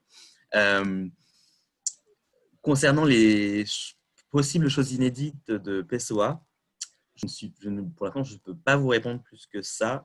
Néanmoins, j'ai parlé avec son éditeur portugais euh, l'an dernier qui m'a évoqué des romans policiers. un peu dans l'imitation, je pense, de Conan Doyle que Pessoa aimait beaucoup. Donc, apparemment, il y aurait quelque chose qu'ils ont retrouvé, mais euh, je, pour l'instant, je n'en sais pas plus. Et donc, du coup, je ne peux pas vraiment en parler, mais j'aimerais bien. On croise les doigts. voilà, exactement. Stéphanie? Oui, bonsoir euh, Clément, ah. bonsoir à tous. Vous m'entendez? Oui. Très bien. Euh, alors, moi déjà, je suis quand même assez épatée par la maison Bourgois parce que c'est quand même des auteurs mythiques et euh, des grandes pointures, donc euh, des, prix Nobel aussi, euh, donc voilà, Toni Morrison, Peter Hanke, quand même des gens extrêmement, extrêmement doués. Et votre marque de fabrique, un peu, c'est quand même la littérature étrangère. Et je me demandais, dans la constitution du catalogue au fur et à mesure des années, comment on fait pour essayer de montrer, de publier une littérature cosmopolite? Sans céder à l'appel euh, de l'Amérique parce qu'il y a énormément de productions américaines. Et donc, comment on fait pour essayer de quand même faire vivre des pays qui sont peut-être moins représentés? Euh, Voilà, est-ce que c'est quelque chose que vous avez aussi à cœur de, faire, vous? Euh, Montrer peut-être des voilà d'autres voies de, pays différents. Parce que bah là, par exemple, dans ce que vous avez proposé à la rentrée littéraire, ben, il y a une américaine, euh, il y a des français pour l'instant, mais est-ce que vous avez comme projet d'ouvrir encore pour avoir euh, vraiment une littérature cosmopolite? Alors, c'est une question qui me fait très plaisir parce que c'est quelque chose qui est très important pour moi. alors, d'une part, parce que c'est mon goût, et d'autre part, parce que c'est aussi la ligne que Christian Bourgois lui-même avait donnée à sa maison. Il y a un très beau discours qu'il a fait quand il a eu le prix du mérite éditorial euh, en Espagne, où il dit que ce qui lui apportait, c'était de défendre l'absolu cosmopolitisme littéraire. Et pour le coup, je pense que c'est déjà un rêve d'éditeur et en plus une nécessité euh, compte tenu du contexte actuel dans l'édition. Alors, je vais m'expliquer. Euh, moi, j'ai passé six ans et demi à faire de la littérature américaine anglo-saxonne à majorité. en arrivant chez Bourgois, la chose que je, le but que je me suis fixé, c'est de faire pas le moins possible d'américain, parce que j'aime ça, mais de que au maximum les langues soient un peu équilibrées, c'est-à-dire qu'il n'y ait pas une hégémonie euh, de l'anglo-saxon et qu'après il y ait un, une ou deux publications qui soient une autre langue. Je veux que ce soit à peu près euh, égal. Alors, j'ai un défaut qui est mon tropisme hispanique qui fait que en arrivant, j'ai beaucoup lu de l'espagnol et j'en ai, un peu acheté beaucoup, mais parce que j'aime vraiment ça. Mais le but, c'est de euh, garder un ancrage très européen à, l'origine, mais pourquoi pas s'ouvrir à d'autres choses. Donc, on va publier notamment, en 2021, on publiera notamment un espagnol, euh, un norvégien, une croate, euh, un portugais, en 2022, un brésilien, en 2021 aussi, une japonaise ce sera la première autrice japonaise au catalogue de Bourgois. Voilà, en fait, ce que je voulais, c'était avoir, proposer aux lecteurs d'autres choses que simplement une littérature euh, étrangère dominée par l'anglo-saxon, en partie parce que, alors il y a plein de facteurs, c'est que moi, ce que je lis en littérature américaine ne m'enthousiasme pas toujours au point où j'ai envie de le publier, ça arrive, et que ces derniers temps, j'ai une, forme de lassitude en fait aussi euh, euh, de, par rapport à ce que je lis. Euh, et que je trouve qu'il y a des choses beaucoup plus intéressantes ailleurs. Donc c'est assez simple. Hein. Mais si du jour au lendemain l'Amérique se mettait à reproduire des choses extrêmement qui moi m'enthousiasment, je j'irais, j'en ferai un peu plus. Mais pour l'instant c'est pas le cas. Donc je, alors, je ne sais plus quel était le, le, fond de la question, mais je ne sais pas si j'y réponds du coup. Et comment on fait? C'était ça la question? Oui, c'est ça, mais non, mais vous y répondez parfaitement. Non, je peux même prolonger un petit peu, c'est que hum, vous pouvez aussi me dire, mais en fait, vous, est-ce que vous pouvez lire le croate, le japonais, euh, le norvégien euh, Donc non, je ne lis pas toutes ces langues. Hein. Je, euh, je, lis uniquement, uniquement entre guillemets, l'anglais, l'espagnol et le portugais, ce qui est déjà pas mal. mais en fait, beaucoup des auteurs d'autres nationalités que je que je publie ou que je vais publier, je les lis par le truchement d'une traduction en anglais, souvent, ou en espagnol quand il n'y a pas de traduction en, anglais, ou parfois aussi sur le, conseil de, gens euh, en, qui j'ai toute confiance, qui me disent ça c'est formidable, il faut le faire, etc., pour telle telle raison. Et, alors c'est très très intimidant à faire parce que je n'avais pas l'habitude de faire ça, de publier un livre que je ne peux pas lire, mais parfois il faut savoir le faire. Et pour, pour une autre anecdote, Christian Bourgois, qui donc a fait ce catalogue merveilleux dans plein de langues différentes, ne lisait... 22 langues, si je, ne m'abuse. 22, langues. Et euh, en fait, il lisait aucune langue étrangère, un peu l'allemand, mais il lisait pas l'anglais, il lisait pas l'espagnol, il lisait pas. Il a réussi quand même à faire ce, catalogue euh, formidable. Donc euh, voilà. Mais alors, par exemple, là, il y a deux Français dans la rentrée littéraire. Est-ce que c'est une nouvelle ouverture pour avoir plus d'auteurs français? Est-ce que vous sortez de la littérature étrangère? Je ne sais pas s'il y avait autant de, Français avant, parce que deux sur trois, ça m'a semblé déjà une proportion assez importante. Donc, est-ce que c'est un nouveau virage? Est-ce que c'est ouvert plus à la littérature française? Est-ce que c'est équilibré? Ou est-ce que ça garde sa dimension cosmopolite? D'un côté, pour être équilibré à 3, c'est difficile. Hein euh, je dirais pas que c'est un nouveau virage. En fait, il y a toujours eu des, auteurs français publiés chez Bourgois, euh, même si majoritairement, c'était surtout des auteurs de non-fiction, de philosophie, euh, notamment Jean-Christophe Bailly, Philippe Lacoula-Barthes. Euh, voilà, et à une certaine époque, en plus, c'était pas sur toute la durée de la, vie de la maison. moins dans la fiction, même s'il y a eu des, auteurs français chez Bourgois qui, font du roman, Lynn Dallet, euh, Antoine Mouton, euh, des gens comme ça. Alors moi, ce que je veux, c'est pas forcément de déséquilibrer la chose. Je veux que Bourgois reste une maison de littérature étrangère avant tout. néanmoins, je voudrais qu'il y ait un peu plus de français, enfin de français de manière un peu plus régulière. C'est-à-dire qu'il y ait peut-être quatre livres français par an ou trois livres français par an à des moments très précis de l'année, surtout en janvier, au printemps et à la rentrée littéraire. Voilà. Euh, avec dans l'idéal, oui, je dirais quatre, quatre livres français par an, parce que c'est pour ne pas changer l'identité de la maison, qui n'a pas besoin d'être changée d'ailleurs. Mais en même temps, si on part du principe qu'on est cosmopolite, la France est aussi dans le monde. Donc, du coup, ça fait partie de. Et pourquoi pas d'ailleurs quelque chose que je ne, que je ne m'interdis absolument pas, qui est de publier des auteurs euh, de la francophonie. Voilà. moi, j'aime beaucoup notamment la littérature haïtienne, qui est extrêmement intéressante, vivante, et, pourquoi pas, si l'occasion se présentait, publier un, texte haïtien ou, québécois. Ou, voilà. Ryan?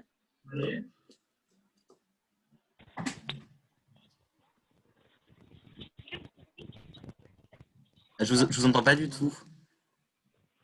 Alors, je voulais savoir. Oui.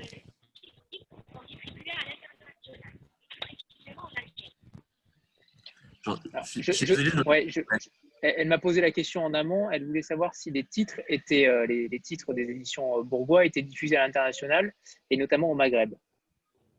Alors, à la, la, diffusion, voilà, la diffusion internationale? Alors, la diffusion internationale, on est diffusé au Québec, en Suisse, en Belgique. Au Maghreb, je pense que c'est uniquement dans les librairies françaises. Enfin, je sais pas. Alors, je, ne suis jamais allé au Maghreb, donc c'est peut-être les librairies françaises entre guillemets qui y auraient là-bas. Euh, sinon, en fait, pour les livres, ce qu'on essaie de faire, et ce, ce qui n'était pas forcément le cas avant, et ce qui est en fait le cas dans très peu de maisons d'édition pour l'instant en France, c'est de trouver des interlocuteurs dans les pays en question, que ce soit au Maroc ou en Tunisie, des éditeurs qui seraient prêts en fait à racheter euh, les droits d'exploitation des livres pour les exploiter pour leur marché. C'est notamment ce qu'on va faire pour le livre de Laila Lalami. Euh, donc, elle est née, euh, elle a vécu au Maroc et c'était très important pour elle que le livre soit disponible au Maroc. Or, si on le vend nous dans notre édition, à cause de taxes et de choses de douane, etc., etc., le livre était beaucoup trop cher par rapport au niveau de vie des habitants. Et donc, on, a, on est entré en contact avec les, avec des éditeurs d'une maison pour justement qu'ils l'exploitent eux-mêmes euh, là-bas. C'est l'édition du Fennec au Maroc. Et, euh, du coup, euh, il sortira là-bas sous cette forme-là. Sinon, c'est vrai que le problème qui se pose pour beaucoup de, bah, pour les livres exportés, en fait, en réalité, c'est qu'ils deviennent extrêmement chers. Donc, moi, je pense qu'il est préférable dans ces cas-là de trouver des partenariats avec des éditeurs locaux. Ce qu'on fait par exemple au Québec aussi, parce que, par exemple, un livre qui coûte 23 euros euh, euh, en France, il peut coûter 40 et quelques dollars au Québec à cause des taxes. Donc c'est énorme. Et, dans ce cas-là, les gens vont l'acheter en anglais et ne liront, pas la traduction française. Donc c'est beaucoup plus, je pense, euh, à la fois intelligent pour toucher un public et, et puis pour faire vivre aussi l'édition dans ces pays-là, de, faire ces, partenariats-là. Pardon, s'il vous plaît, est-ce que vous avez contacté des éditeurs en Algérie? Alors, pas pour l'instant. Parce que notamment le, le notamment, euh, dont je parle, est aussi diffusé en Algérie.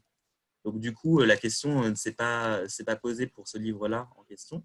Euh, et parce que, alors là, c'est, j'avoue absolument, c'est mes manquements à moi. Je ne connais absolument pas le paysage éditorial algérien à l'heure actuelle. Donc, et je connais assez mal d'ailleurs beaucoup de paysages éditoriaux. c'est extrêmement compliqué. En fait, il faut vraiment beaucoup, beaucoup de temps pour pour trouver les interlocuteurs. Euh, et c'est à ça que servent notamment les foires qu'on fait euh, quand on est éditeur de, littérature étrangère et aussi française. On fait deux fois dans l'année à Francfort, à Londres. On rencontre en fait les éditeurs de tous les pays, justement pour essayer de créer ces réseaux et pouvoir euh, travailler ensemble. Mais j'ai pas encore eu le temps de faire tout ce travail-là partout. Voilà. Clément, j'aimerais revenir sur les, sur les livres qui ont été, euh, entre guillemets, un peu sacrifiés euh, avant le confinement. Euh, j'aimerais bien en parler aussi parce qu'ils méritent d'exister. Est-ce que vous pouvez nous en dire un petit mot? Alors, c'est le plus grande, la plus grande tristesse de mon année. J'imagine bien. On a eu un livre qui est sorti en mars, qui était le premier livre que j'ai acheté. Enfin, c'est le premier livre que j'ai acheté qui paraissait euh, chez Bourgois. C'est un livre qui me tenait beaucoup à cœur. Je l'ai là d'ailleurs, je vais vous le montrer. Il s'appelle Cro Fendu. Est-ce que je l'ai là? Oui, il est là. Qui a eu un super accueil sur Instagram. Hein. Ouais, ouais, j'étais très content parce que ça m'a fait vraiment plaisir. C'est celui-ci. Vous l'avez peut-être vu avec les loups là et tout. Loup renard, on ne sait pas trop. Euh, d'une autrice euh, canadienne d'origine inuite qui s'appelle Tanya Tagak et qui est qui est pas du tout une écrivaine à l'origine, qui est une chanteuse chanteuse de gorge, ce qu'on appelle le chant de gorge. C'est un chant traditionnel inuit où en fait beaucoup de sons bah, viennent de la gorge. Hein. Je ne vais pas l'imiter parce que ce serait ridicule. Et, euh, en fait, elle est et en fait, elle, euh, a euh, dans sa carrière de, chanteuse, elle a réussi à créer son style à elle, qui est de mélanger cette technique traditionnelle avec des sonorités beaucoup plus contemporaines, électro-pop. Elle a chanté, elle a beaucoup collaboré avec Björk notamment sur certains albums. Et elle a écrit ce livre que j'ai découvert par pur hasard dans une librairie, hein, tout simplement. Je l'ai acheté en anglais à la librairie Shakespeare Company à Paris, qui est un livre extrêmement étonnant parce qu'elle raconte son, bah, pas, elle ne dit pas que c'est sa vie, mais en fait, c'est un roman très autobiographique. Euh, sa vie dans le Nunavut, donc la région au très très nord du Canada où vivent euh, les Inuits. Et euh, dans les années 80, donc son, adolescence et son passage à, l'âge adulte, entre guillemets. Et elle le fait d'une manière extrêmement étrange, extrêmement frappante et nouvelle pour le coup. Il y a à la fois des passages qui sont de l'ordre de la description très triviale du quotidien, de tout ce qu'on a vécu quand on était adolescent, les, euh, on zone un petit peu dehors, euh, les, premières, euh, les, premières, les premiers joints, les, premières cuites, etc. Et c'est entrecoupé de passages extrêmement poétiques qui sont même des poèmes, qui sont des espèces de variations sur la mythologie inuite. Et, elle mélange ça, en fait, la mythologie inuite avec la description de sa vie quotidienne, et ça donne quelque chose de, espèce d'alliage extrêmement étrange où tout prend des proportions cosmiques, un petit peu. Et, et c'est un livre que j'ai que j'aime vraiment énormément. Et il est sorti euh, trois jours avant le, confinement. Donc, autant dire que ça a été euh, compliqué. Mais, heureusement, en fait, que ce soit sur Instagram ou, les libraires aussi, beaucoup l'ont gardé longtemps sur les tables. Donc, euh, on a quand même réussi à le faire lire et les gens qui l'ont lu ont, ont été assez saisis comme nous parce que c'est vraiment une, esthétique très étrange, une écriture très très forte. Et, et, il continue à vivre quand même sa vie hein, de temps en temps. Je le vois encore sur les tables et ça me, ça me réjouit. Mais c'est vrai que c'était pour tous les, je pense que tous les éditeurs vous ont fait cette réponse, mais c'est vraiment euh, quelque chose d'extrêmement frustrant et d'extrêmement douloureux euh, de voir ces, ces, livres qui ont eu une vie euh, si courte. Voilà. Et justement, il y a certains éditeurs qui, qui prenaient le pari de ne pas lancer de nouveaux livres. Qu'est-ce qui s'est passé avec vous? Est-ce que vous avez lancé quand même des livres en juin ou est-ce que vous avez préféré euh, laisser, euh, laisser cours euh, à par exemple? On a, ce qu'on a fait, c'est que pour les publications de mai-juin, jamais c'est pas possible parce qu'en fait, même si on était déconfiné, les, les, entrepôts ne fonctionnaient pas. Donc, de toute façon, on ne pouvait pas sortir de livres. De fait, la question s'est posée pour la toute fin mai et, juin. Et en fait, on a décidé de, pareil que pour la rentrée, on a réduit au maximum. C'est pour ça qu'on a sorti uniquement des livres poche en juin, parce que euh, c'est des classiques, euh, c'est des valeurs, que, bah, des valeurs sûres, entre guillemets, et aussi parce qu'en fait, on s'est aussi dit euh, tout bêtement que au sortir de, ces mois où on n'a parfois pas travaillé, où on était en chômage partiel, ben si on sortait des livres qui n'étaient pas chers, c'était mieux pour les gens, déjà. Et pour le seul livre qu'on a publié en grand format en mai, c'était le livre d'Andrés Barba, qui est celui-ci, Une République lumineuse, un auteur espagnol euh, formidable dont Bourgois avait publié déjà cinq livres ou six livres, comme ça. Et c'était un livre que, en fait, on avait commencé à travailler, comme on dit, euh, avant, le, avant le confinement. C'est-à-dire qu'on avait déjà euh, parlé du livre auprès des journalistes, on avait déjà parlé du livre auprès des libraires, et qu'en fait, la, la réception de ce livre de la part des journalistes et des libraires était si enthousiaste qu'on n'a pas voulu le décaler, sinon on aurait un peu perdu cet enthousiasme-là. Et en fait, beaucoup de libraires nous avaient dit, mais en fait, on a, très envie, on a très hâte d'en parler euh, à, nos, à nos lecteurs. Et donc, on s'est dit, bah, on va faire un seul livre, et ce sera celui-là, parce qu'on sait qu'il va être accompagné et que les gens ont envie de le défendre. Voilà. Anne, c'est à toi super politique en tout cas, je trouve, pour, euh, pour défendre vos auteurs. Euh, je trouve ça top. Merci. C'est moi? Voilà. c'est à toi. Bonjour Clément, bonjour tout le monde. Je voudrais, alors moi aussi j'ai deux questions parce qu'il n'y a pas de raison. Euh, la première concerne ce que vous venez de dire sur, enfin ce que vous avez dit il y a un petit moment sur la littérature. Alors américaine, j'ai pas entendu que vous parliez de la littérature anglo-saxonne. Mm. Je suis un peu interpellée. Il y a beaucoup d'amoureux de la littérature anglo-saxonne euh, parmi nous. Et, aussi, et également, j'ai lu deux livres édités chez vous l'année dernière. Celui-ci, euh, Heartland, et euh, donc américain, Occasion tardive, Merci Moon, de littérature anglaise, qui m'ont énormément plu. Et quel est, quel, quel est pour, enfin, vous avez évoqué une, je ne vais pas bien l'exprimer, mais moins d'intérêt dans ce que vous pouviez voir. Quel est ce moins d'intérêt? Il est dû à quoi? Quelle raison? Euh, alors déjà, oui, j'ai dit moins d'intérêt, ça ne veut pas dire pas d'intérêt. Euh, il y a quand même des choses qui m'intéressent quand même. Je, je, veux un petit peu arrondir et, et préciser ce que j'ai dit. C'est vrai que j'ai tendance un peu à exagérer quand je, quand je parle aussi. Euh, c'est-à-dire que, là, alors pour être vraiment très honnête, je trouve qu'il y a une partie de la littérature, alors surtout américaine, pas forcément anglaise, hein, américaine vraiment spécifiquement, qui est extrêmement... dont on sent vous savez, le, système américain sur euh, la, entre guillemets, la production d'écrivains, parce que c'est vraiment comme ça que c'est vécu, est très différent de ce qui se fait en Europe notamment, et qui a une très très grosse importance de, ce qu'on appelle les MFA, les, les, les, diplômes en art et les, les, cursus de creative writing, donc l'écriture créative, euh, qui est une très bonne chose, parce que ça forme beaucoup d'écrivains, il y a tout un écosystème qui se fait autour de ça, des publications en revue, euh, vraiment, quand on est un jeune écrivain, même poète aux États-Unis, on a des espaces où on peut publier des nouvelles euh, dans des revues, publier des poèmes, etc. Donc ça, c'est très bien. Néanmoins, pour ce qui est de l'ordre de, souvent des, premiers romans ou des romans de jeunes auteurs, euh, ces dernières années, j'ai l'impression, c'est peut-être un, sentiment qui est uniquement subjectif, j'ai l'impression que le, de lire souvent des manuscrits qui sont assez euh, sur le même modèle, et, où on sent vraiment euh, l'apprentissage de l'écriture selon ces normes imposées dans ces cursus-là. Ce qui fait que c'est parfois très bien fait, hein, je veux dire, c'est irréprochable, il y, a une, écriture, il y a une construction, etc. Mais il n'y a pas même cette petite dose qui, moi, m'est importante, qui est une dose d'imperfection. Et de, euh, parce que pour moi, c'est quand euh, un, texte a des petits défauts, c'est aussi là qu'on voit l'auteur en réalité, et pas quand il maîtrise tout. Donc, en fait, souvent, je, lis beaucoup de, des manuscrits qu'on m'envoie américains avec plaisir, mais juste, je suis, reste un peu sur ma faim parce que je trouve qu'il n'y a pas non plus une voix. Et moi, c'est ça que j'aime aussi dans la littérature, c'est quand j'ai l'impression que d'un seul coup, quelqu'un se met à me parler et a une voix vraiment singulière et qu'on sent qu'il y a une personne derrière l'écriture et pas seulement des techniques. Et euh, en ces derniers temps, en tout cas, mais j'espère être détrompé très très vite, euh, je n'ai pas trouvé ce genre de voix dans ce que je recevais en littérature américaine, mais je ne désespère pas.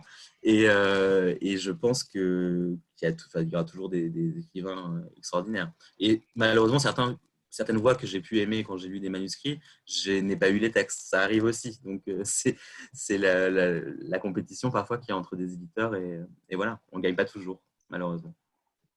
Antoine le dit très bien dans le chat, c'est vrai que Nathalie Sbero aussi euh, disait avoir une, une crainte, entre guillemets, sur la nouvelle génération américaine qui ne l'enchantait pas plus que ça. Donc, euh, je pense aussi que vous êtes dans le vrai, hein, euh, clairement. Et parce qu'en fait, j'en parle avec beaucoup de mes confrères qui sont spécialisés en littérature américaine, et c'est vrai qu'en ce moment, on fait tous un peu grise mine pour ça. Et pour le coup, je rejoins tout à fait ce qu'a dit Nathalie, qui, qui, pour le coup, elle y est confrontée de manière encore plus plus forte, vu, que la spécialité de la maison de l'Olivier, c'est l'américain, surtout. Mais peut-être qu'elle développera d'autres choses maintenant qu'elle est, qu'elle est arrivée là-bas. On n'a pas encore parlé du, graphisme euh, de ces couvertures et c'est important, je pense, de les mettre en avant aussi parce qu'elles sont, elles sont quand même très particulières. Le format aussi du livre est très particulier, un peu comme euh, chez, chez Actes Sud, différent, mais, mais, en tout cas, le format est quand même très surprenant. Est-ce que vous pouvez nous, voilà, très horizontale. Euh, vous pouvez nous, parler de ça Est-ce que vous travaillez avec des graphistes euh, freelance? Est-ce que, au contraire, vous avez euh, quelqu'un de dédié à ça au sein de la maison? Alors c'est une petite anecdote d'ailleurs qui, qui, est un peu marrante, c'est qu'en fait le graphiste qui s'occupe des couvertures de, de Bourgois, c'est le même graphiste qui s'occupe des couvertures de l'Olivier. Voilà. Donc c'est ah. encore une parenté, mais c'est pas de mon fait, hein. c'était quelque chose qui était qui courait depuis quelques années. alors on s'est posé la question parce que il y avait une marque de fabrique de, des éditions Bourgois, souvent, qui n'était pas toujours le cas, mais souvent, où euh, les, couvertures étaient faites à partir de détails de tableaux. C'était souvent un détail dans, un, dans, une peinture, un tableau, très marqué par la peinture. Et parfois, euh, en fait, beaucoup de libraires m'ont dit que euh, eux, ils trouvaient ça un peu vieillot. Bon, moi, je ne trouve pas ça forcément toujours vieillot, hein, mais, mais du coup, il y avait cette question qui se posait. Et c'est vrai que moi, j'ai voulu qu'on, non pas qu'on en finisse avec la peinture, mais qu'on euh, décide de varier les médiums, en fait, qu'on puisse utiliser parfois de la photo quand on avait envie, du dessin quand on avait envie, euh, de, la peinture quand on voulait, etc., uniquement par, souci d'adéquation entre le contenu euh, du livre et de l'illustration qu'on avait choisie. Donc, alors je ne sais plus quelle était la, question, mais du coup, je me suis perdu. donc, ça a donné des choses voilà, qui était parfois un peu inattendu, euh, notamment le livre de Tania Tagak, par exemple, c'est pas du tout ce que pouvaient faire auparavant les éditions Bourgois en termes d'image, mais en fait, on l'a fait parce qu'elle est frappante, parce qu'elle est belle aussi, euh, et, parce que voilà, ça crée un effet très, très, euh, très, très fort.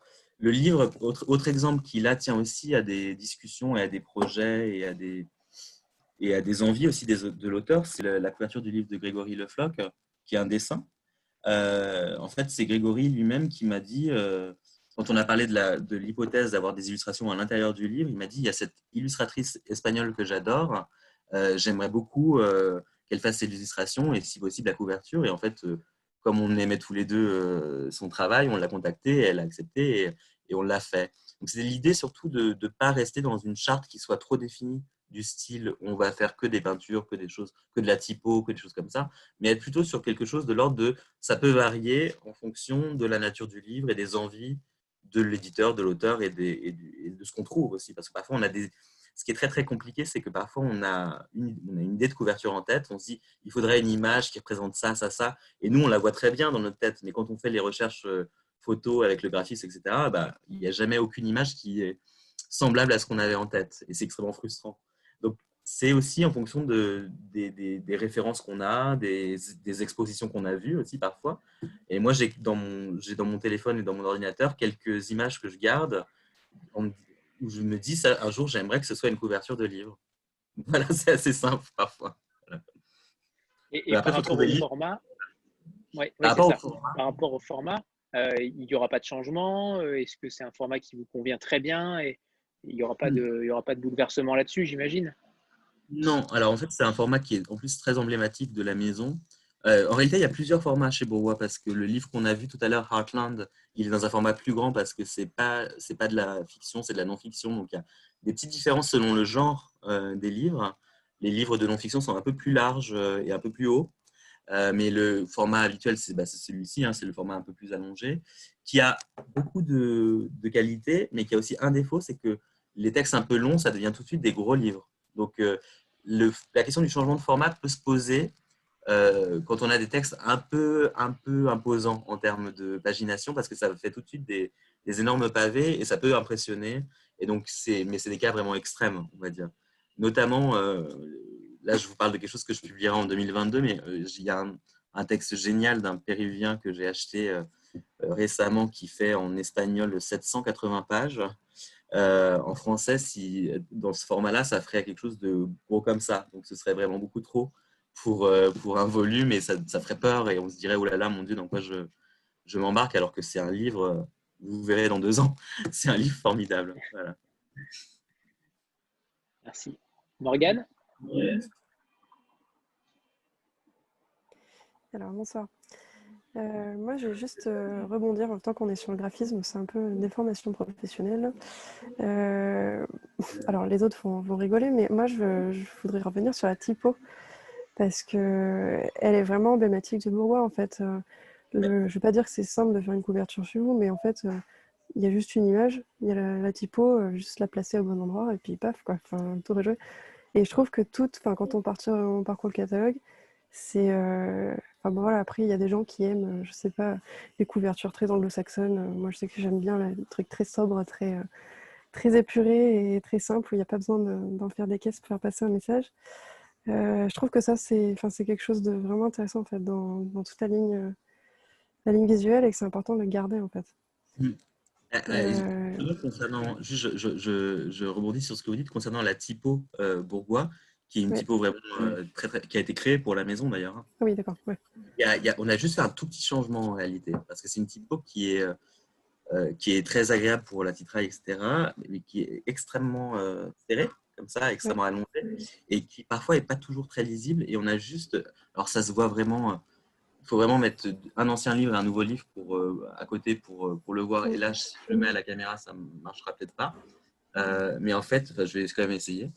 Mais en fait, on a juste un tout petit peu modernisé la typo pour qu'elle soit plus facile. Bon, on voit rien. Euh, pour qu'elle soit plus facilement euh, lisible et utilisable dans d'autres documents, en fait. Parce qu'on l'a mise sur la quatrième de couverture, euh, ce qui n'était pas le cas auparavant. Donc, en fait, on a un peu changé aussi l'aspect des quatrièmes. Et donc, c'est uniquement la typo bourgois qu'on utilise pour, pour la quatrième maintenant. C'est pour ça. Ok.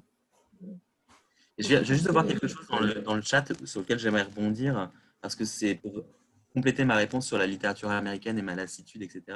Il y a quelqu'un qui a mis que Nathalie Sbero avait dit, euh, avait parlé de la politisation des, du, des, manuscrits, etc. C'est aussi quelque chose d'extrêmement pénible, c'est-à-dire que euh, le côté extrêmement précautionneux et très politically correct, euh, politiquement correct de certains manuscrits. On voit qu'en fait, ils veulent pas faire de vagues, ils ont trop peur d'être taxés de quoi que ce soit. Et c'est vrai que c'est assez bah, moi j'aime bien aussi la littérature qui me dérange. donc, euh, donc du coup, ça, quand je me, suis, me sens un petit peu euh, dérangé ou en tout cas remis en cause par, certains aspects, je trouve ça un petit peu ennuyeux. Voilà.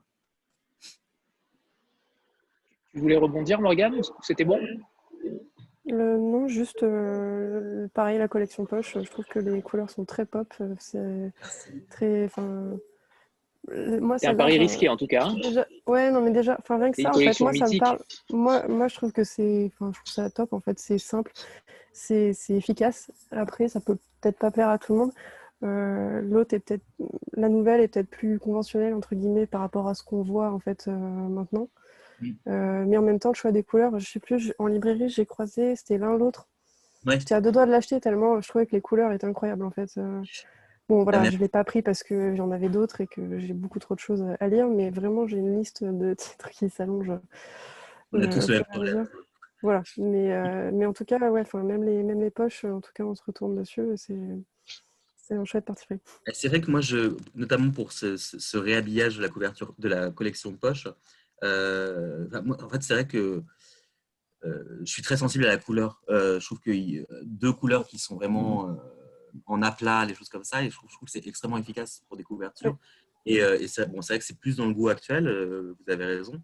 Euh, mais je trouve que du coup, ça fait un effet intéressant qui est pour le coup pas de la photo, parce que la photo, la photo sur le poche, je trouve que c'est vraiment trop habituel maintenant. Et donc, je voulais un petit peu avoir cet effet sur une table, on le voit tout de suite. Quoi. Donc, voilà. C'est efficace, je confirme. Oui, bonsoir. Alors moi j'avais deux questions.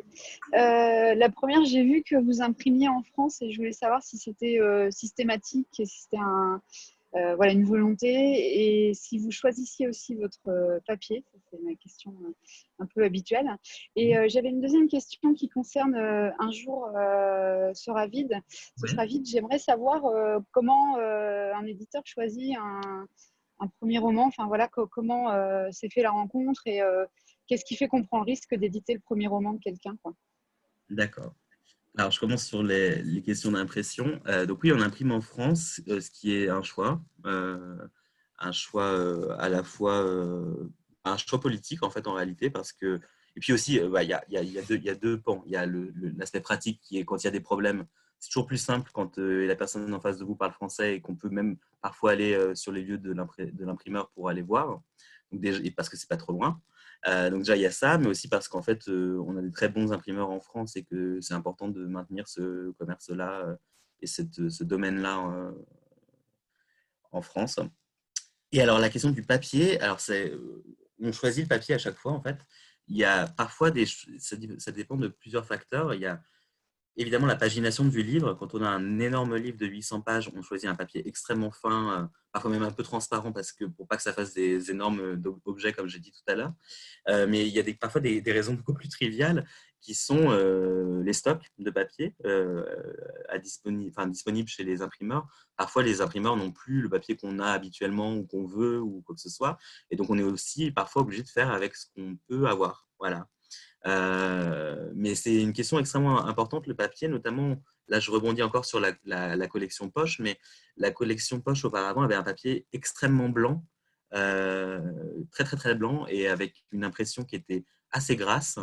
Et, et en fait, quand on s'est dit qu'on allait relancer la collection poche, on a justement choisi de privilégier un papier un peu plus crème, plus agréable et moins agressif pour les yeux, et une typo qui soit moins grasse et plus élégante. Justement parce que un livre, certes, c'est un texte, mais c'est aussi un objet, et que euh, bah, on a tous fait cette expérience quand on ouvre un livre qui est euh, où tout est tassé et où c'est écrit tout petit, euh, bah, on a l'impression qu'on n'avance pas, on n'arrive pas à lire et ça. C'est aussi important pour des raisons de confort, mais aussi d'expérience de lecture. Donc, c'est vrai que le papier, on y fait assez attention pour ça. Alors après, il y a la deuxième question sur le livre de Hugo Lindenberg. Euh, qu'est-ce qui fait qu'on s'engage sur un premier roman euh, ou pas euh, quand on reçoit un manuscrit? En l'occurrence, là, j'ai reçu le manuscrit bah, chez Bourgois par la poste, donc c'était assez simple. et je l'ai. Alors, la question, c'est en fait, j'ai ouvert le manuscrit et en fait, il y a quelque chose peut-être d'autres éditeurs vous ont dit, parce que je pense que c'est la vérité, c'est comme ça qu'on fait notre métier. Quand on ouvre un manuscrit, on sent tout de suite s'il y a une écriture ou s'il y a une voix ou s'il n'y en a pas, si c'est écrit ou pas, en fait. Donc, on fait un premier tri, on regarde les, textes et on met de côté ceux où il y a quelque chose. D'emblée, on sent qu'il y a quelque chose. Et c'est ce qui s'est passé pour le livre de, Hugo. Je l'ai ouvert, j'ai regardé, je me et dès la première page, je me suis dit, ah là là, il y a un écrivain derrière. À quoi ça tient? Ça tient à un ressenti, ça tient à, là en l'occurrence au travail de langue dont je vous avais parlé, qui est je me suis, en fait, j'ai lu la première page et je me suis dit, oh là là, il y a déjà trois phrases que je trouve belles. Donc, euh, c'est pas seulement efficace, belle. Donc, euh, je me suis dit, ça, y est, il y a, quelque chose. Donc, j'ai amené le, manuscrit chez moi et je l'ai lu en une soirée et je me suis dit, bah, c'est formidable, c'est vraiment. Enfin, été, euh, vraiment saisi par la qualité d'écriture pour un premier roman, chose qu'on voit assez rarement. Et quand on, en fait, c'est un test assez simple. C'est-à-dire que quand je ramène un manuscrit chez moi que je le lis chez moi et que j'ai pas l'impression de travailler, c'est que c'est un texte que je dois publier. En fait, c'est très très bête. Hein. C'est que je le lis comme un lecteur le lirait en l'ouvrant dans une librairie. Et si je me dis, euh, bah, j'ai pas pu m'arrêter et j'ai pas eu l'impression de me dire, oh là là, faut que je lise ce manuscrit pour le travail, bah, c'est que c'est bon. Donc, euh, tout de suite après, je me suis dit, bah, le lendemain, je suis revenu au, bureau, je lui ai envoyé un mail, je, l'ai appelé, je lui ai dit, euh, bah, est-ce que vous êtes euh, disponible pour, euh, pour qu'on se voit au café Et on s'est vu et voilà, ça s'est fait comme ça. C'est quelque chose qui est de l'ordre. Ouais. C'est beau cette façon de, de voir le, le, métier et en même temps votre, euh, votre, votre, côté lecteur. En tout cas, sachez que vous êtes le premier éditeur à nous, à nous donner cet argument. Ah bon, bah, c'est assez, ouais, assez, inédit. Les autres, le, le livre. Ouais, c'est-à-dire que, en fait, c'est de l'ordre. Parce que la façon dont je l'explique, ça peut être là, je vais l'expliquer d'une façon qui peut paraître un petit peu mystique. Mais en fait, il y a, quelque chose qui est de l'ordre de l'évidence. En fait, quand il y a un manuscrit qui, nous saisit, c'est comme si c'était évident. On ne se pose même pas la question. En fait, on se dit pas oui, mais euh, si, euh, si je fais ça, est-ce que euh, quel public Je ne me pose pas du tout ce genre de questions quand je décide de publier un, texte. Je me dis pas est-ce qu'il va marcher ou pas, est-ce que c'est pas du tout mon problème. Mon problème c'est est-ce que j'ai aimé le livre et est-ce que j'aimerais que d'autres gens le lisent. Voilà, c'est assez euh, idiot. Mais c'est, je pense aussi, le même genre de travail dans des sphères différentes que peut faire un libraire. C'est pourquoi un libraire conseille un livre et pourquoi il arrive à le vendre, c'est parce qu'il l'a aimé avant tout, en fait, euh, quand il y a cet, euh, cet aspect de conseil très fort. Et c'est comme ça que j'envisage mon métier. Donc c'est quand je, lis le livre et que, je, et que je lis comme je l'aurais lu spontanément comme un lecteur qui aime un livre, c'est que c'est que c'est bon, pour moi en tout cas. Et, euh, c'est vrai que pour le livre, de Hugo, ce qui est extrêmement frappant, c'est que ça m'a beaucoup, euh, ça m'a saisi tout de suite et que tous les gens euh, qui l'ont lu et qui m'ont parlé ont eu ce sentiment-là de ah là là, il y, a vraiment un écrivain qu'on vient de découvrir. Et ça, ça fait tellement plaisir parce qu'on se dit, bah, déjà, je ne me suis pas trompé. Et, et d'autre part, c'est vraiment la satisfaction de se dire qu'on a fait découvrir un, un monde, un univers, une langue à des gens et qu'ils ont aimé ça. Voilà. C'est exactement ce que m'a dit ma libraire en me le conseillant. ah bah voilà, je suis ah là là, je suis content. je suis très content. Nicole? Euh, Oui, donc euh, justement, moi je voulais rebondir euh, sur le sujet des, premiers romans, parce qu'il y a effectivement le, coup de cœur de l'éditeur chez lui tout seul, et puis ensuite bah, il y a les enjeux de la mise sur le marché. Et je me demandais si vous mettiez en place un accompagnement particulier pour, pour les primo-romanciers, si vous les traitiez un peu différemment de, des, auteurs confirmés, enfin, comment ça se passe? Alors là, ça dépend de plusieurs facteurs, encore une fois. Ça dépend de la personnalité de l'auteur aussi, en fait, euh, beaucoup. Parce que, euh, et d'ailleurs, pas seulement pour les primo-romanciers, parce qu'en fait, un, un, écrivain peut avoir publié 3, 4, 10, 15 livres. Il peut toujours être aussi stressé et aussi anxieux à la sortie d'un livre. C'est une expérience extrêmement euh, intime, en fait, de laisser quelque chose de soi partir comme ça vers un lectorat et puis parfois être déçu par l'accueil ou par le non-accueil, etc., etc. Alors évidemment, quand c'est un primo-romancier, comme il n'a pas l'habitude, il ne connaît pas, euh, on l'accompagne particulièrement, mais j'ai envie de dire même pas particulièrement plus que les autres. La seule chose qu'on fait, c'est qu'on explique plus. Euh, on explique plus, euh, bah, déjà, d'une part, quand on fait le livre, les délais hein, de fabrication du livre, pourquoi on le fait si tôt, pourquoi, etc. etc. Et, surtout, on, essaie d'expliquer aussi comment ça se passe quand, je ne sais pas, à un moment, il peut être déçu de, l'accueil qu'il reçoit euh, trois jours après la sortie et on essaie d'expliquer qu'en fait, bah, un livre, la réputation d'un livre et son accueil, ça se construit sur beaucoup plus de, temps que les simples premiers jours après la sortie du livre, par exemple, ou des choses.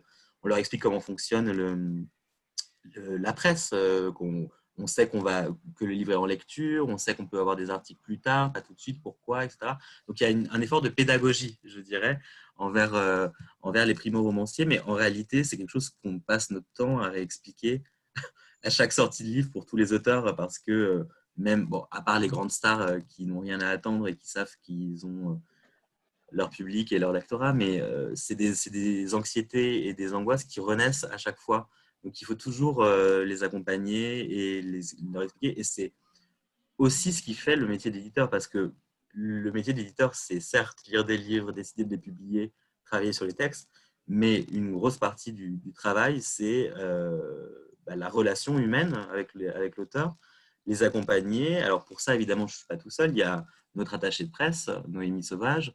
Il y a aussi une, personne qui est extrêmement importante dans une maison d'édition, qui est la relation libraire, qui, dont le, métier est de, est de, communiquer auprès des libraires, de les relancer, de savoir s'ils ont aimé tel livre, tel livre, leur envoyer les livres qui pourraient leur plaire, etc. Et ça, c'est extrêmement important. Donc, euh, chez nous, elle s'appelle, elle s'appelle Joanie Soulier. Et, euh, et, en fait, on est du coup trois à vraiment accompagner euh, les auteurs. Et ça peut être les accompagner psychologiquement comme physiquement quand ils sont invités à des festivals, par exemple. On se déplace avec eux, on les accompagne. Dans des librairies, évidemment, on est, on est là pour, pour que tout se passe au mieux. Voilà. Je ne sais pas si ça répond à la question des primo-romanciers, mais voilà. Ça, répond, oui, bien sûr. la seule petite, petite précision, c'est justement ces attachés de presse ou ces, chargés de relations libraires, euh, est-ce qu'elles ont euh, une, façon un peu différente justement d'aller parler à un libraire ou d'aller parler à la presse quand il s'agit d'un premier roman, euh, forcément par rapport à un auteur un peu connu et qu'on attend déjà euh, alors ça, bah, j'avoue que je ne suis pas le, meilleur, la meilleure personne pour vous répondre, parce que ce serait surtout à elle qu'il faudrait poser la question. C'est dommage qu'elle ne soit pas là. Euh, la différence, je dirais que la différence, alors ça dépend du moment aussi de publication du livre, là en l'occurrence. C'est là où la question du timing est importante aussi.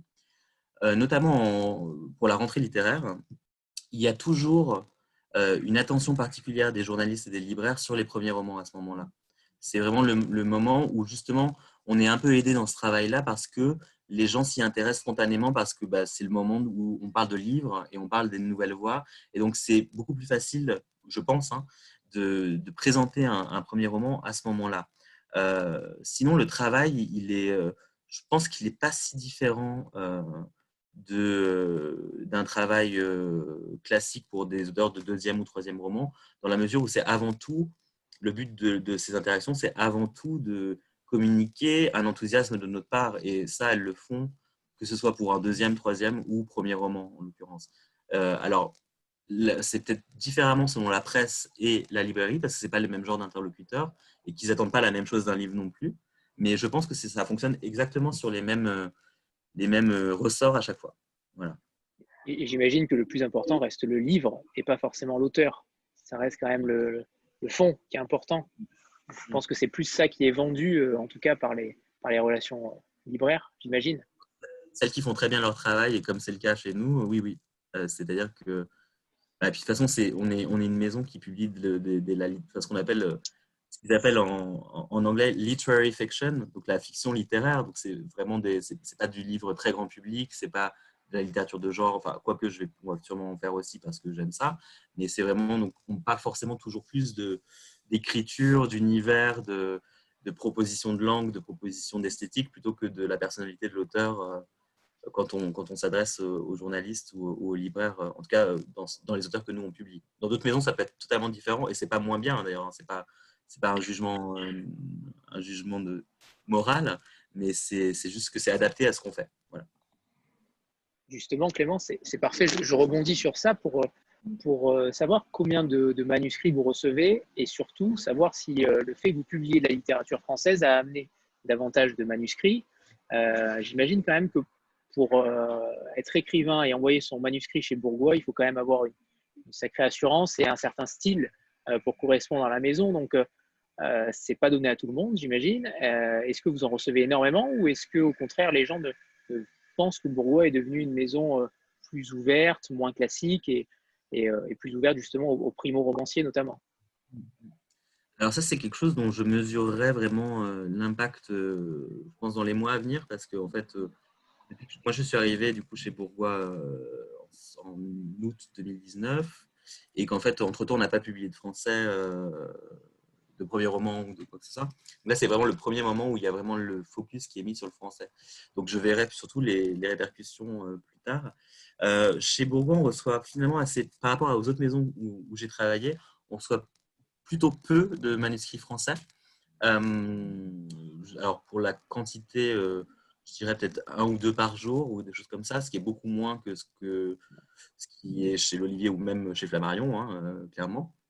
Et et c'est vrai que ce qui m'a beaucoup euh, frappé quand je regarde les manuscrits qu'on reçoit en français, c'est que souvent, même si ce n'est pas forcément des choses que je vais publier, euh, le niveau littéraire est plus, est plus intéressant. C'est-à-dire que c'est des gens qui connaissent bien la maison, qui ont les mêmes références et qui sont du coup ont un souci d'écriture peut-être plus fort que dans les maisons plus grand public, ou en tout cas plus connues euh, du, lecteur lambda. donc on, a, on en reçoit peu. Ceci dit, ces derniers temps, on en reçoit un peu plus donc je, le vois déjà un petit peu quand même. Notamment parce que euh, il y a récemment, je pense que c'est dû à ça, hein, uniquement à ça, c'est que j'ai, il y a eu une interview de moi sur France Inter pendant une minute euh, où, je disais que bah, quels étaient les projets pour la maison et du coup j'ai vu euh, tout de suite après en fait qu'on recevait un peu plus de manuscrits français. Et c'est parce que pour le, pour le moment, ce n'était pas encore visible, je crois, le changement, ou en tout cas le, le redéploiement du français chez Bourgois. J'avais deux questions. Euh, la première, c'est euh, déjà comment se porte la maison actuellement? Est-ce que le, confinement a été euh, difficile, qui est fort, fort probable, mais comment se porte la maison en, termes généraux Et la deuxième question, si vous pouvez nous parler des titres étrangers qui sortiront après la rentrée littéraire. On va se contenter pour l'instant de cette rentrée littéraire, évidemment à notre niveau, mais, mais nous faire saliver un petit peu plus sur, sur ce qui arrive après. Alors, pour ce qui est de l'état général de la maison, évidemment, le confinement a, produit ce qu'il a produit chez tout le monde, pour le coup. C'est-à-dire que c'était assez, euh, une perte assez compliquée de, chiffre d'affaires, mais comme partout. Et c'est vrai que depuis le, déconfinement, on a eu la très belle euh, surprise et joie de euh, constater qu'en fait, pour le mois de mai, juin, juillet et août de cette année, on avait à chaque fois des, pour être très trivial, des chiffres d'affaires qui sont le double de l'an dernier au même moment. C'est-à-dire que beaucoup de gens sont revenus en librairie. Les libraires nous ont tous dit que euh, certains mois après le confinement ont été semblables à des mois de décembre. Donc, euh, ce qui est extrêmement, extrêmement bien en fait, pour, tout, le monde, que ce soit les libraires, euh, les éditeurs et les, auteurs. Donc, ça, ça a été l'agréable surprise de les gens sont revenus en librairie et en fait, ça nous permet aussi de, bah, de perdre moins d'argent, donc de pouvoir être un peu plus serein aussi sur l'année en cours. Donc c'est ça, c'est vraiment euh, de l'ordre du contexte actuel. Hein. Mais sinon, la maison se porte bien. on, a, on a beaucoup de projets extrêmement excitants. Donc comme on est dans une période de, pas de renouvellement, mais en tout cas de, cap un petit peu différent par rapport à avant, c'est extrêmement encourageant pour nous. Et c'est vrai que l'accueil que reçoit notre, notre rentrée littéraire là, actuellement est, vraiment encourageant. Donc là, ça fait, c'est vraiment pour moi et puis pour toute l'équipe, c'est une confirmation qu'on ne se plante pas. Donc c'est bien. et après, alors pour les livres qui sortent en octobre-novembre, je les ai là, euh, presque tous d'ailleurs, parce qu'on vient de les recevoir de l'impression. Il y a plusieurs choses. Et c'est surtout, euh, alors il y a deux livres étrangers euh, et un livre français, mais qui est un peu particulier, donc je vous je le parlerai très très rapidement. Alors on va rien les rapports sont inversés. Les rapports sont inversés avec la rentrée littéraire, ce qui conviendra parfaitement à Stéphanie. Exactement. Et en fait, ces deux auteurs qui, pour le coup, étaient, étaient déjà publiés par les éditions Bourgois avant mon arrivée, et qui, il y en a un qui est très emblématique, c'est Rick Bass, euh, littérature américaine, des grands espaces que vous connaissez peut-être et euh, c'est un recueil de nouvelles. Alors, j'aime beaucoup la nouvelle, ça, je ne l'ai pas dit, mais ça, c'est quelque chose qui est de l'ordre de mes goûts. J'aime énormément les nouvelles, ce qui est terrible pour un éditeur parce que là, pour le coup, c'est.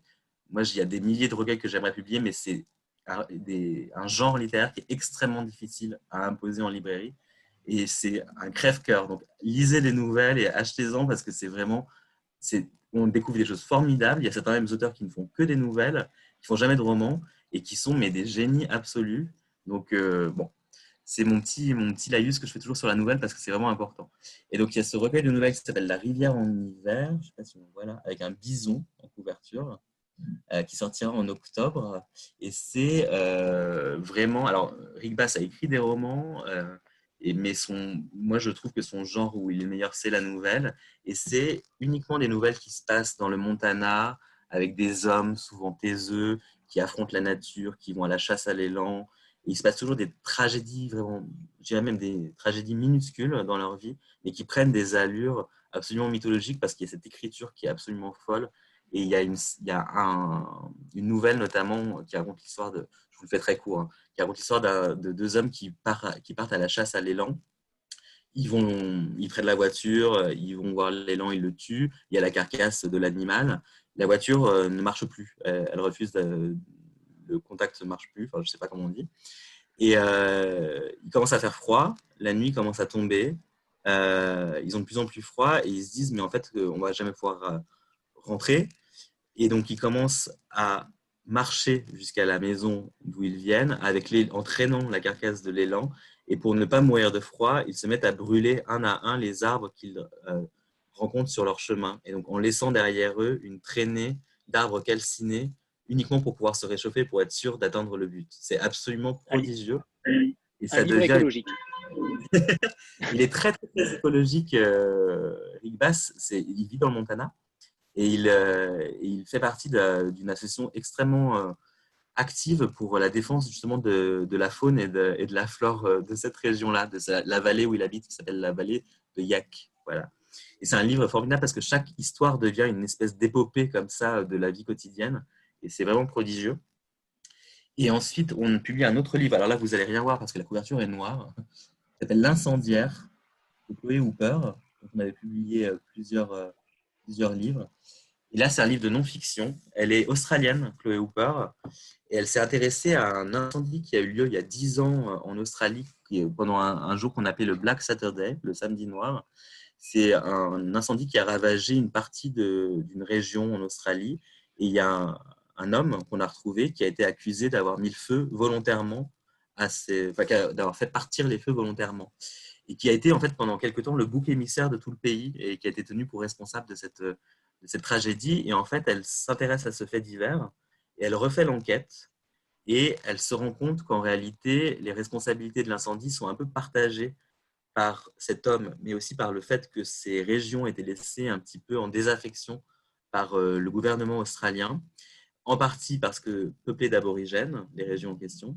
Donc en fait, elle prend ce fait divers, qui est un fait divers traumatique de la mémoire récente de l'Australie, et elle essaie de montrer comment en fait on a construit cette figure de bouc émissaire pour se blanchir de tous les dysfonctionnements du gouvernement et de la façon dont étaient gérées euh, les infrastructures de cette région-là.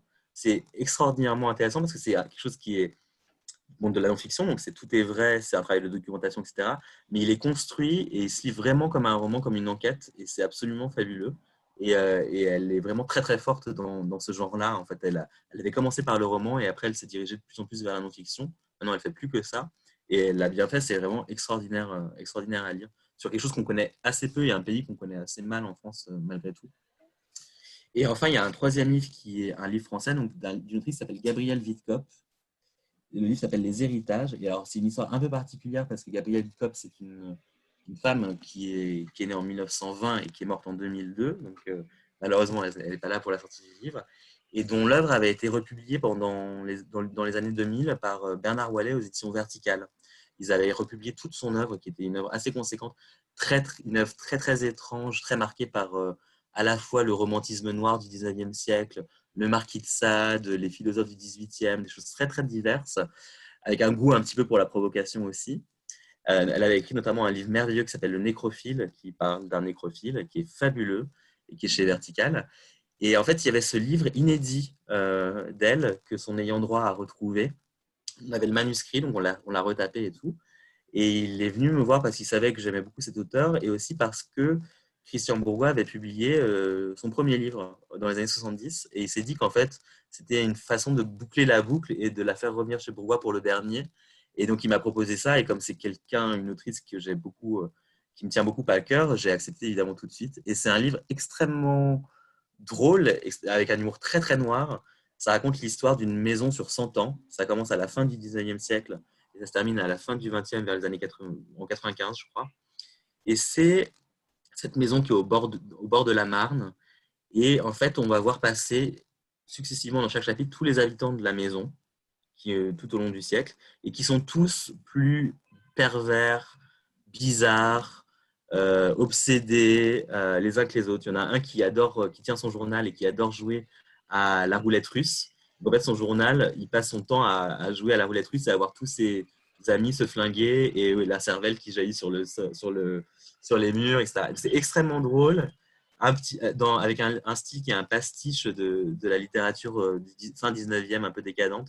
Et, j'aime beaucoup ce livre et c'est un peu une curiosité euh, dans le, dans le catalogue de, de, Bourgois. Et en octobre, au moment où on paraîtra le livre, les éditions Quidam, qui sont très bien, qu'on aime beaucoup, vont republier un autre livre de, de Gabriel Bitcop et on s'est mis d'accord justement pour faire des trucs ensemble. Voilà. C'est merveilleux ça.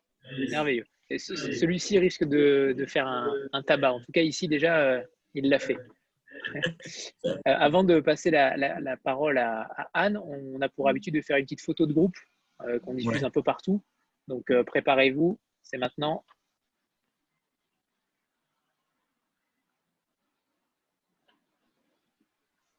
Hop. Une dernière. C'est bon, super. Anne, c'est à toi. Merci. Tout à l'heure, vous avez évoqué votre, euh, non pas votre routine de lecteur, mais vous avez expliqué qu'il y avait ce, manuscrit que vous aviez finalement euh, amené chez vous et dévoré en une nuit. Euh, Est-ce que ça veut dire qu'il y a chez vous un lecteur directeur éditorial et puis un lecteur Clément Rime Et est-ce que c'est différent? Est-ce que vous avez les mêmes lectures ou pas? Et ma deuxième question qui un peu la, la, le pendant. Est-ce qu'il vous est arrivé euh, d'être euh, lecteur de manuscrits complètement emballés et le directeur éditorial qui dit non, c'est juste pas possible? Alors, avant de répondre à la question, je vais aller allumer ma lumière parce que j'ai l'impression d'être un vampire en fait. À, vrai. Ça sera mieux. On est dans Whitcock en avance.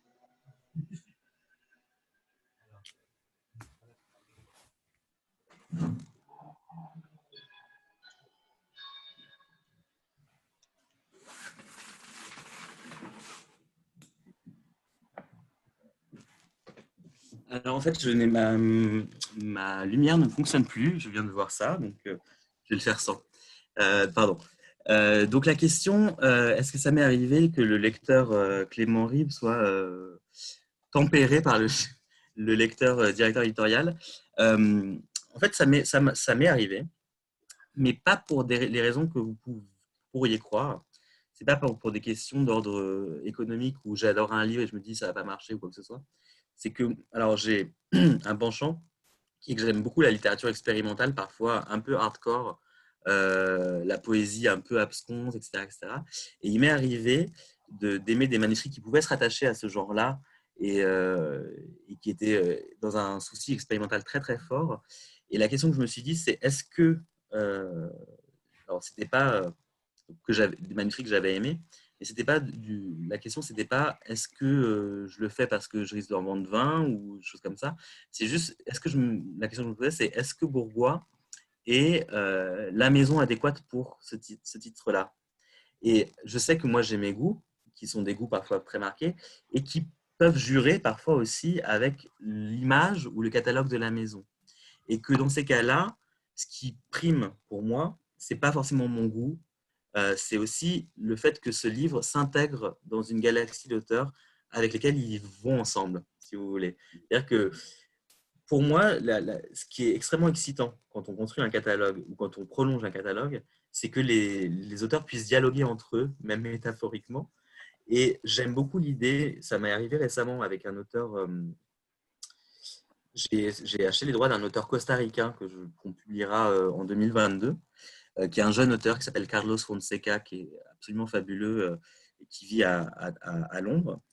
Et, en fait, je discutais avec lui par, par mail et il me disait qu'il lisait actuellement une autrice croate qui s'appelle Dubravka Ugrezic, euh, que je vais publier en fait en octobre et en 2021 des inédits.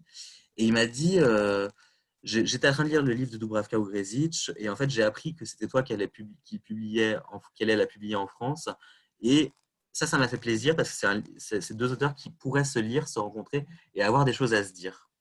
Et en fait, j'aime beaucoup l'idée qu'il y ait un air de parenté quand même, d'une façon ou d'une autre, qui est évident ou pas évident, entre les auteurs que je publie. Et parfois, mon goût, qui peut être extrêmement hétéroclite, est un peu trop en, en décalage avec cette euh, conversation que j'aimerais créer aussi entre mes auteurs. C'est ça qui peut me retenir plus que le simple aspect économique qu'on pourrait s'imaginer euh, de prime abord. Voilà. La ligne éditoriale se répond par les auteurs et non par les. Intéressant, intéressant. Je pense que c'est une des choses qui est la plus excitante aussi dans notre métier, c'est de se rendre compte que quand on rencontre un écrivain étranger euh, de quelque nationalité que ce soit, qu'on, peut, évidemment, la première chose qu'on fait quand on les rencontre, c'est qu'on parle de livres, évidemment, et que euh, qu'est-ce que tu lis en ce moment, tu as lu des choses bien, etc. Et en fait, quand on se rend compte qu'un auteur qu'on a aimé a les mêmes livres de chevet que vous, et on ne le savait pas. Et on se rend compte qu'en fait, bah, si on l'a aimé, c'est qu'il y avait une bonne raison, et qu'il y a quelque chose de l'ordre de l'intimité partagée, en fait, dans ce cas-là.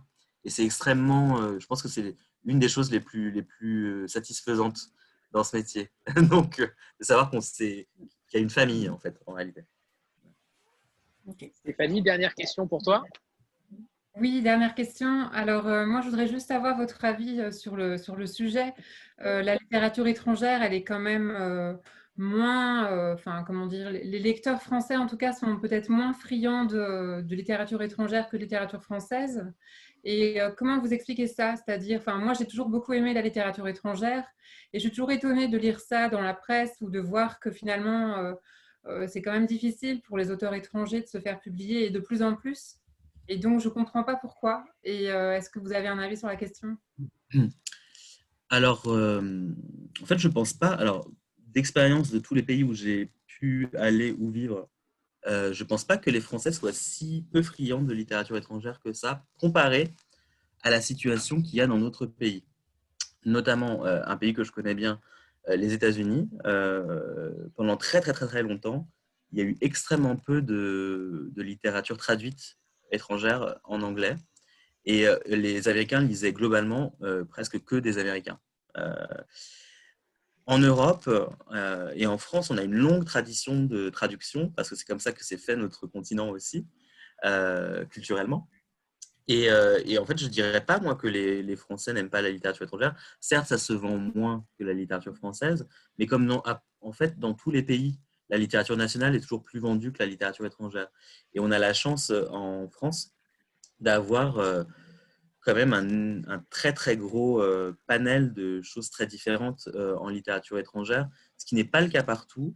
Alors évidemment aux États-Unis, comme je l'ai dit, mais même dans certains autres pays, en Espagne, c'est moins, il y a des belles choses, mais c'est moins varié. Et on a quand même un tissu éditorial extrêmement fort et on a aussi beaucoup de, soutien en fait aussi d'institutions, notamment du CNL, qui aident à, à, traduire des langues plus rares, des choses comme ça. Donc on est vraiment très aidé, même en tant qu'éditeur, pour proposer des choses euh, nouvelles. Donc je, je dirais que cette, cette préférence des Français vers la littérature française est à nuancer dans la mesure où je pense que c'est le cas absolument partout. Euh, et qu'au contraire, on a aussi certes, on traduit majoritairement, euh, la grosse majorité de la littérature étrangère en France, c'est la littérature anglo-saxonne, mais on a beaucoup, énormément de traductions de l'italien, de l'espagnol, euh, de l'allemand, etc. Donc c'est quand même quelque chose qui est, qui est euh, une offre assez conséquente quand on y réfléchit. Et qui est suivie par les lecteurs et les libraires d'ailleurs. Pas seulement, c'est pas une offre dans le vide, il y a une attente quand même. Bah, par exemple, cet été, il y avait eu euh, plusieurs articles qui disaient que la, littérature étrangère et les premiers romans étaient quand même en difficulté. Et enfin, plus que, plus que la littérature française en général. ça a beaucoup circulé, en tout cas, nous, on a vu passer ça sur Instagram. Je ne sais pas si c'est représentatif finalement de ce qui se vit dans, dans, chez les éditeurs, mais euh, peut-être c'est une fausse idée. Mais ça a beaucoup bah, circulé. Donc, euh, mm. En fait, je ne dirais pas que c'est la littérature étrangère dans son ensemble euh, qui a. Une question de proportion aussi, hein, j'imagine. Hein. En fait, ce qui est assez frappant, c'est que je dirais que la littérature étrangère se porte plus mal, on va dire, que la littérature française, mais c'est un peu. Euh, je nuancerais de la façon suivante, à savoir que le problème de la littérature étrangère, c'est que la majorité des ventes se, reportent sur la littérature anglo-saxonne. Et c'est le reste de la littérature étrangère qui un peu plus de mal parce que c'est plus compliqué. C'est des traditions littéraires qu'on connaît moins bien, donc il faut plus accompagner et que les lecteurs spontanément ne vont pas se dire euh, je, vais, euh, je vais acheter ce livre euh, russe qui a l'air formidable. Alors qu'américain, on est en terrain connu, vous voyez. Et pour reprendre une formulation de Nathalie Sbero que peut-être elle vous a dit quand, quand vous l'avez interviewée, en fait, l'idée sous-jacente, c'est l'histoire d'un mec dépressif à New York, euh, on a l'impression que ça concerne tout le monde. Et l'histoire d'un mec dépressif à Santiago du Chili, ça concerne que les Chiliens, alors que pas du tout, en fait. Et c'est parce qu'on vit aussi dans une mythologie et un rêve américain qui a infusé pendant toute une partie du XXe siècle, et que pour nous, c'est plus familier de lire quelque chose sur euh, n'importe quel personnage qui est aux États-Unis que un personnage qui est à Taïwan ou à Tokyo ou n'importe où. Et ça changera peut-être euh, d'ici 40 ans ou 50 ans, on ne sera plus là pour le voir, mais euh, peut-être que ce sera la, la, Chine qui aura ce rôle-là, on ne sait pas. Voilà. Il y a quand même de, grands auteurs étrangers, je pense notamment à Ferrante, euh, il y a d'autres, euh, en tout cas au niveau européen, je trouve que la littérature étrangère se, se débrouille pas trop mal en France. C'est sûr que, comme vous le dites, hein, dans, les, dans la littérature sud-américaine, c'est difficile. carabéenne, carabéenne, c'est évidemment très difficile aussi, mais mais clairement, euh, en tout cas au tissu européen, euh, il y a quand même de très gros succès. C'est vrai que, le succès, par exemple, d'auteurs comme Elena Ferrante ou euh, dans d'autres proportions, Javier Marias, espagnol, ou Manuel Villas, aussi espagnol, ces dernières années, ont un peu redéfini aussi cette, cette en fait, il y avait une, certaine frilosité des, lecteurs et même parfois des libraires aussi à, défendre certaines langues. Et c'est vrai que c'est. Alors, il y a eu des prix, il y a eu de la presse, il y a eu des succès de, librairies. Ça a un petit peu euh, redéfini le paysage de la littérature étrangère en France et c'est très bien. Et moi, je m'en réjouis évidemment absolument. Parce que en plus, c'est des très bons livres. Littérature, ouais, littérature scandinave également, qui a eu un, quand même un fort rôle euh, dans notre littérature depuis dix ans, hein, clairement. Donc, euh, ouais, c'est plutôt partagé. Oui, c'est sûr. C'est sûr. Nicole, dernière question alors ça n'arrête plus. Non, c'était pas une question, c'était pour, euh, pour rebondir sur, ce, sur, sur, cette histoire de littérature étrangère et de premier roman, sur ce que disait Stéphanie. En fait, l'information, c'était pas que cette littérature était en difficulté, c'est les choix éditoriaux qu'ont fait les, éditeurs pour la rentrée, euh, puisqu'il fallait réduire en fait euh, les parutions en septembre. ils ont choisi de réduire plutôt la littérature étrangère et plutôt les premiers romans, parce qu'effectivement, euh, miser plutôt sur des, sur des valeurs sûres. Mais en fait, je ne pense pas que ça soit lié à une difficulté particulière, simplement une question de, de, contexte, tout simplement.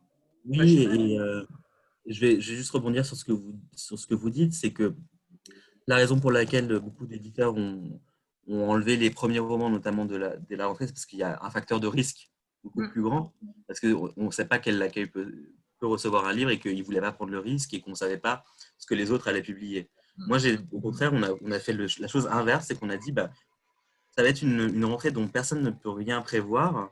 Donc, autant la faire la plus nouvelle possible et de proposer des choses que personne n'a jamais lues, puisque c'est des, que des, des, des, nouveaux auteurs, en fait. Donc, on s'est dit, on prend le parti pris inverse. Et la raison pour laquelle beaucoup de, d'éditeurs aussi ont enlevé euh, de la littérature étrangère euh, de la rentrée, c'est que la littérature étrangère a cette, euh, comment dire, ce, désavantage par rapport à la littérature française, c'est que ça coûte extrêmement cher à produire. Parce qu'il y a l'achat des droits, bien sûr, mais il y a l'achat de la traduction. Et, que, et puis en plus, souvent, c'est des livres plus gros, en fait, pour des raisons X ou Y. Hein.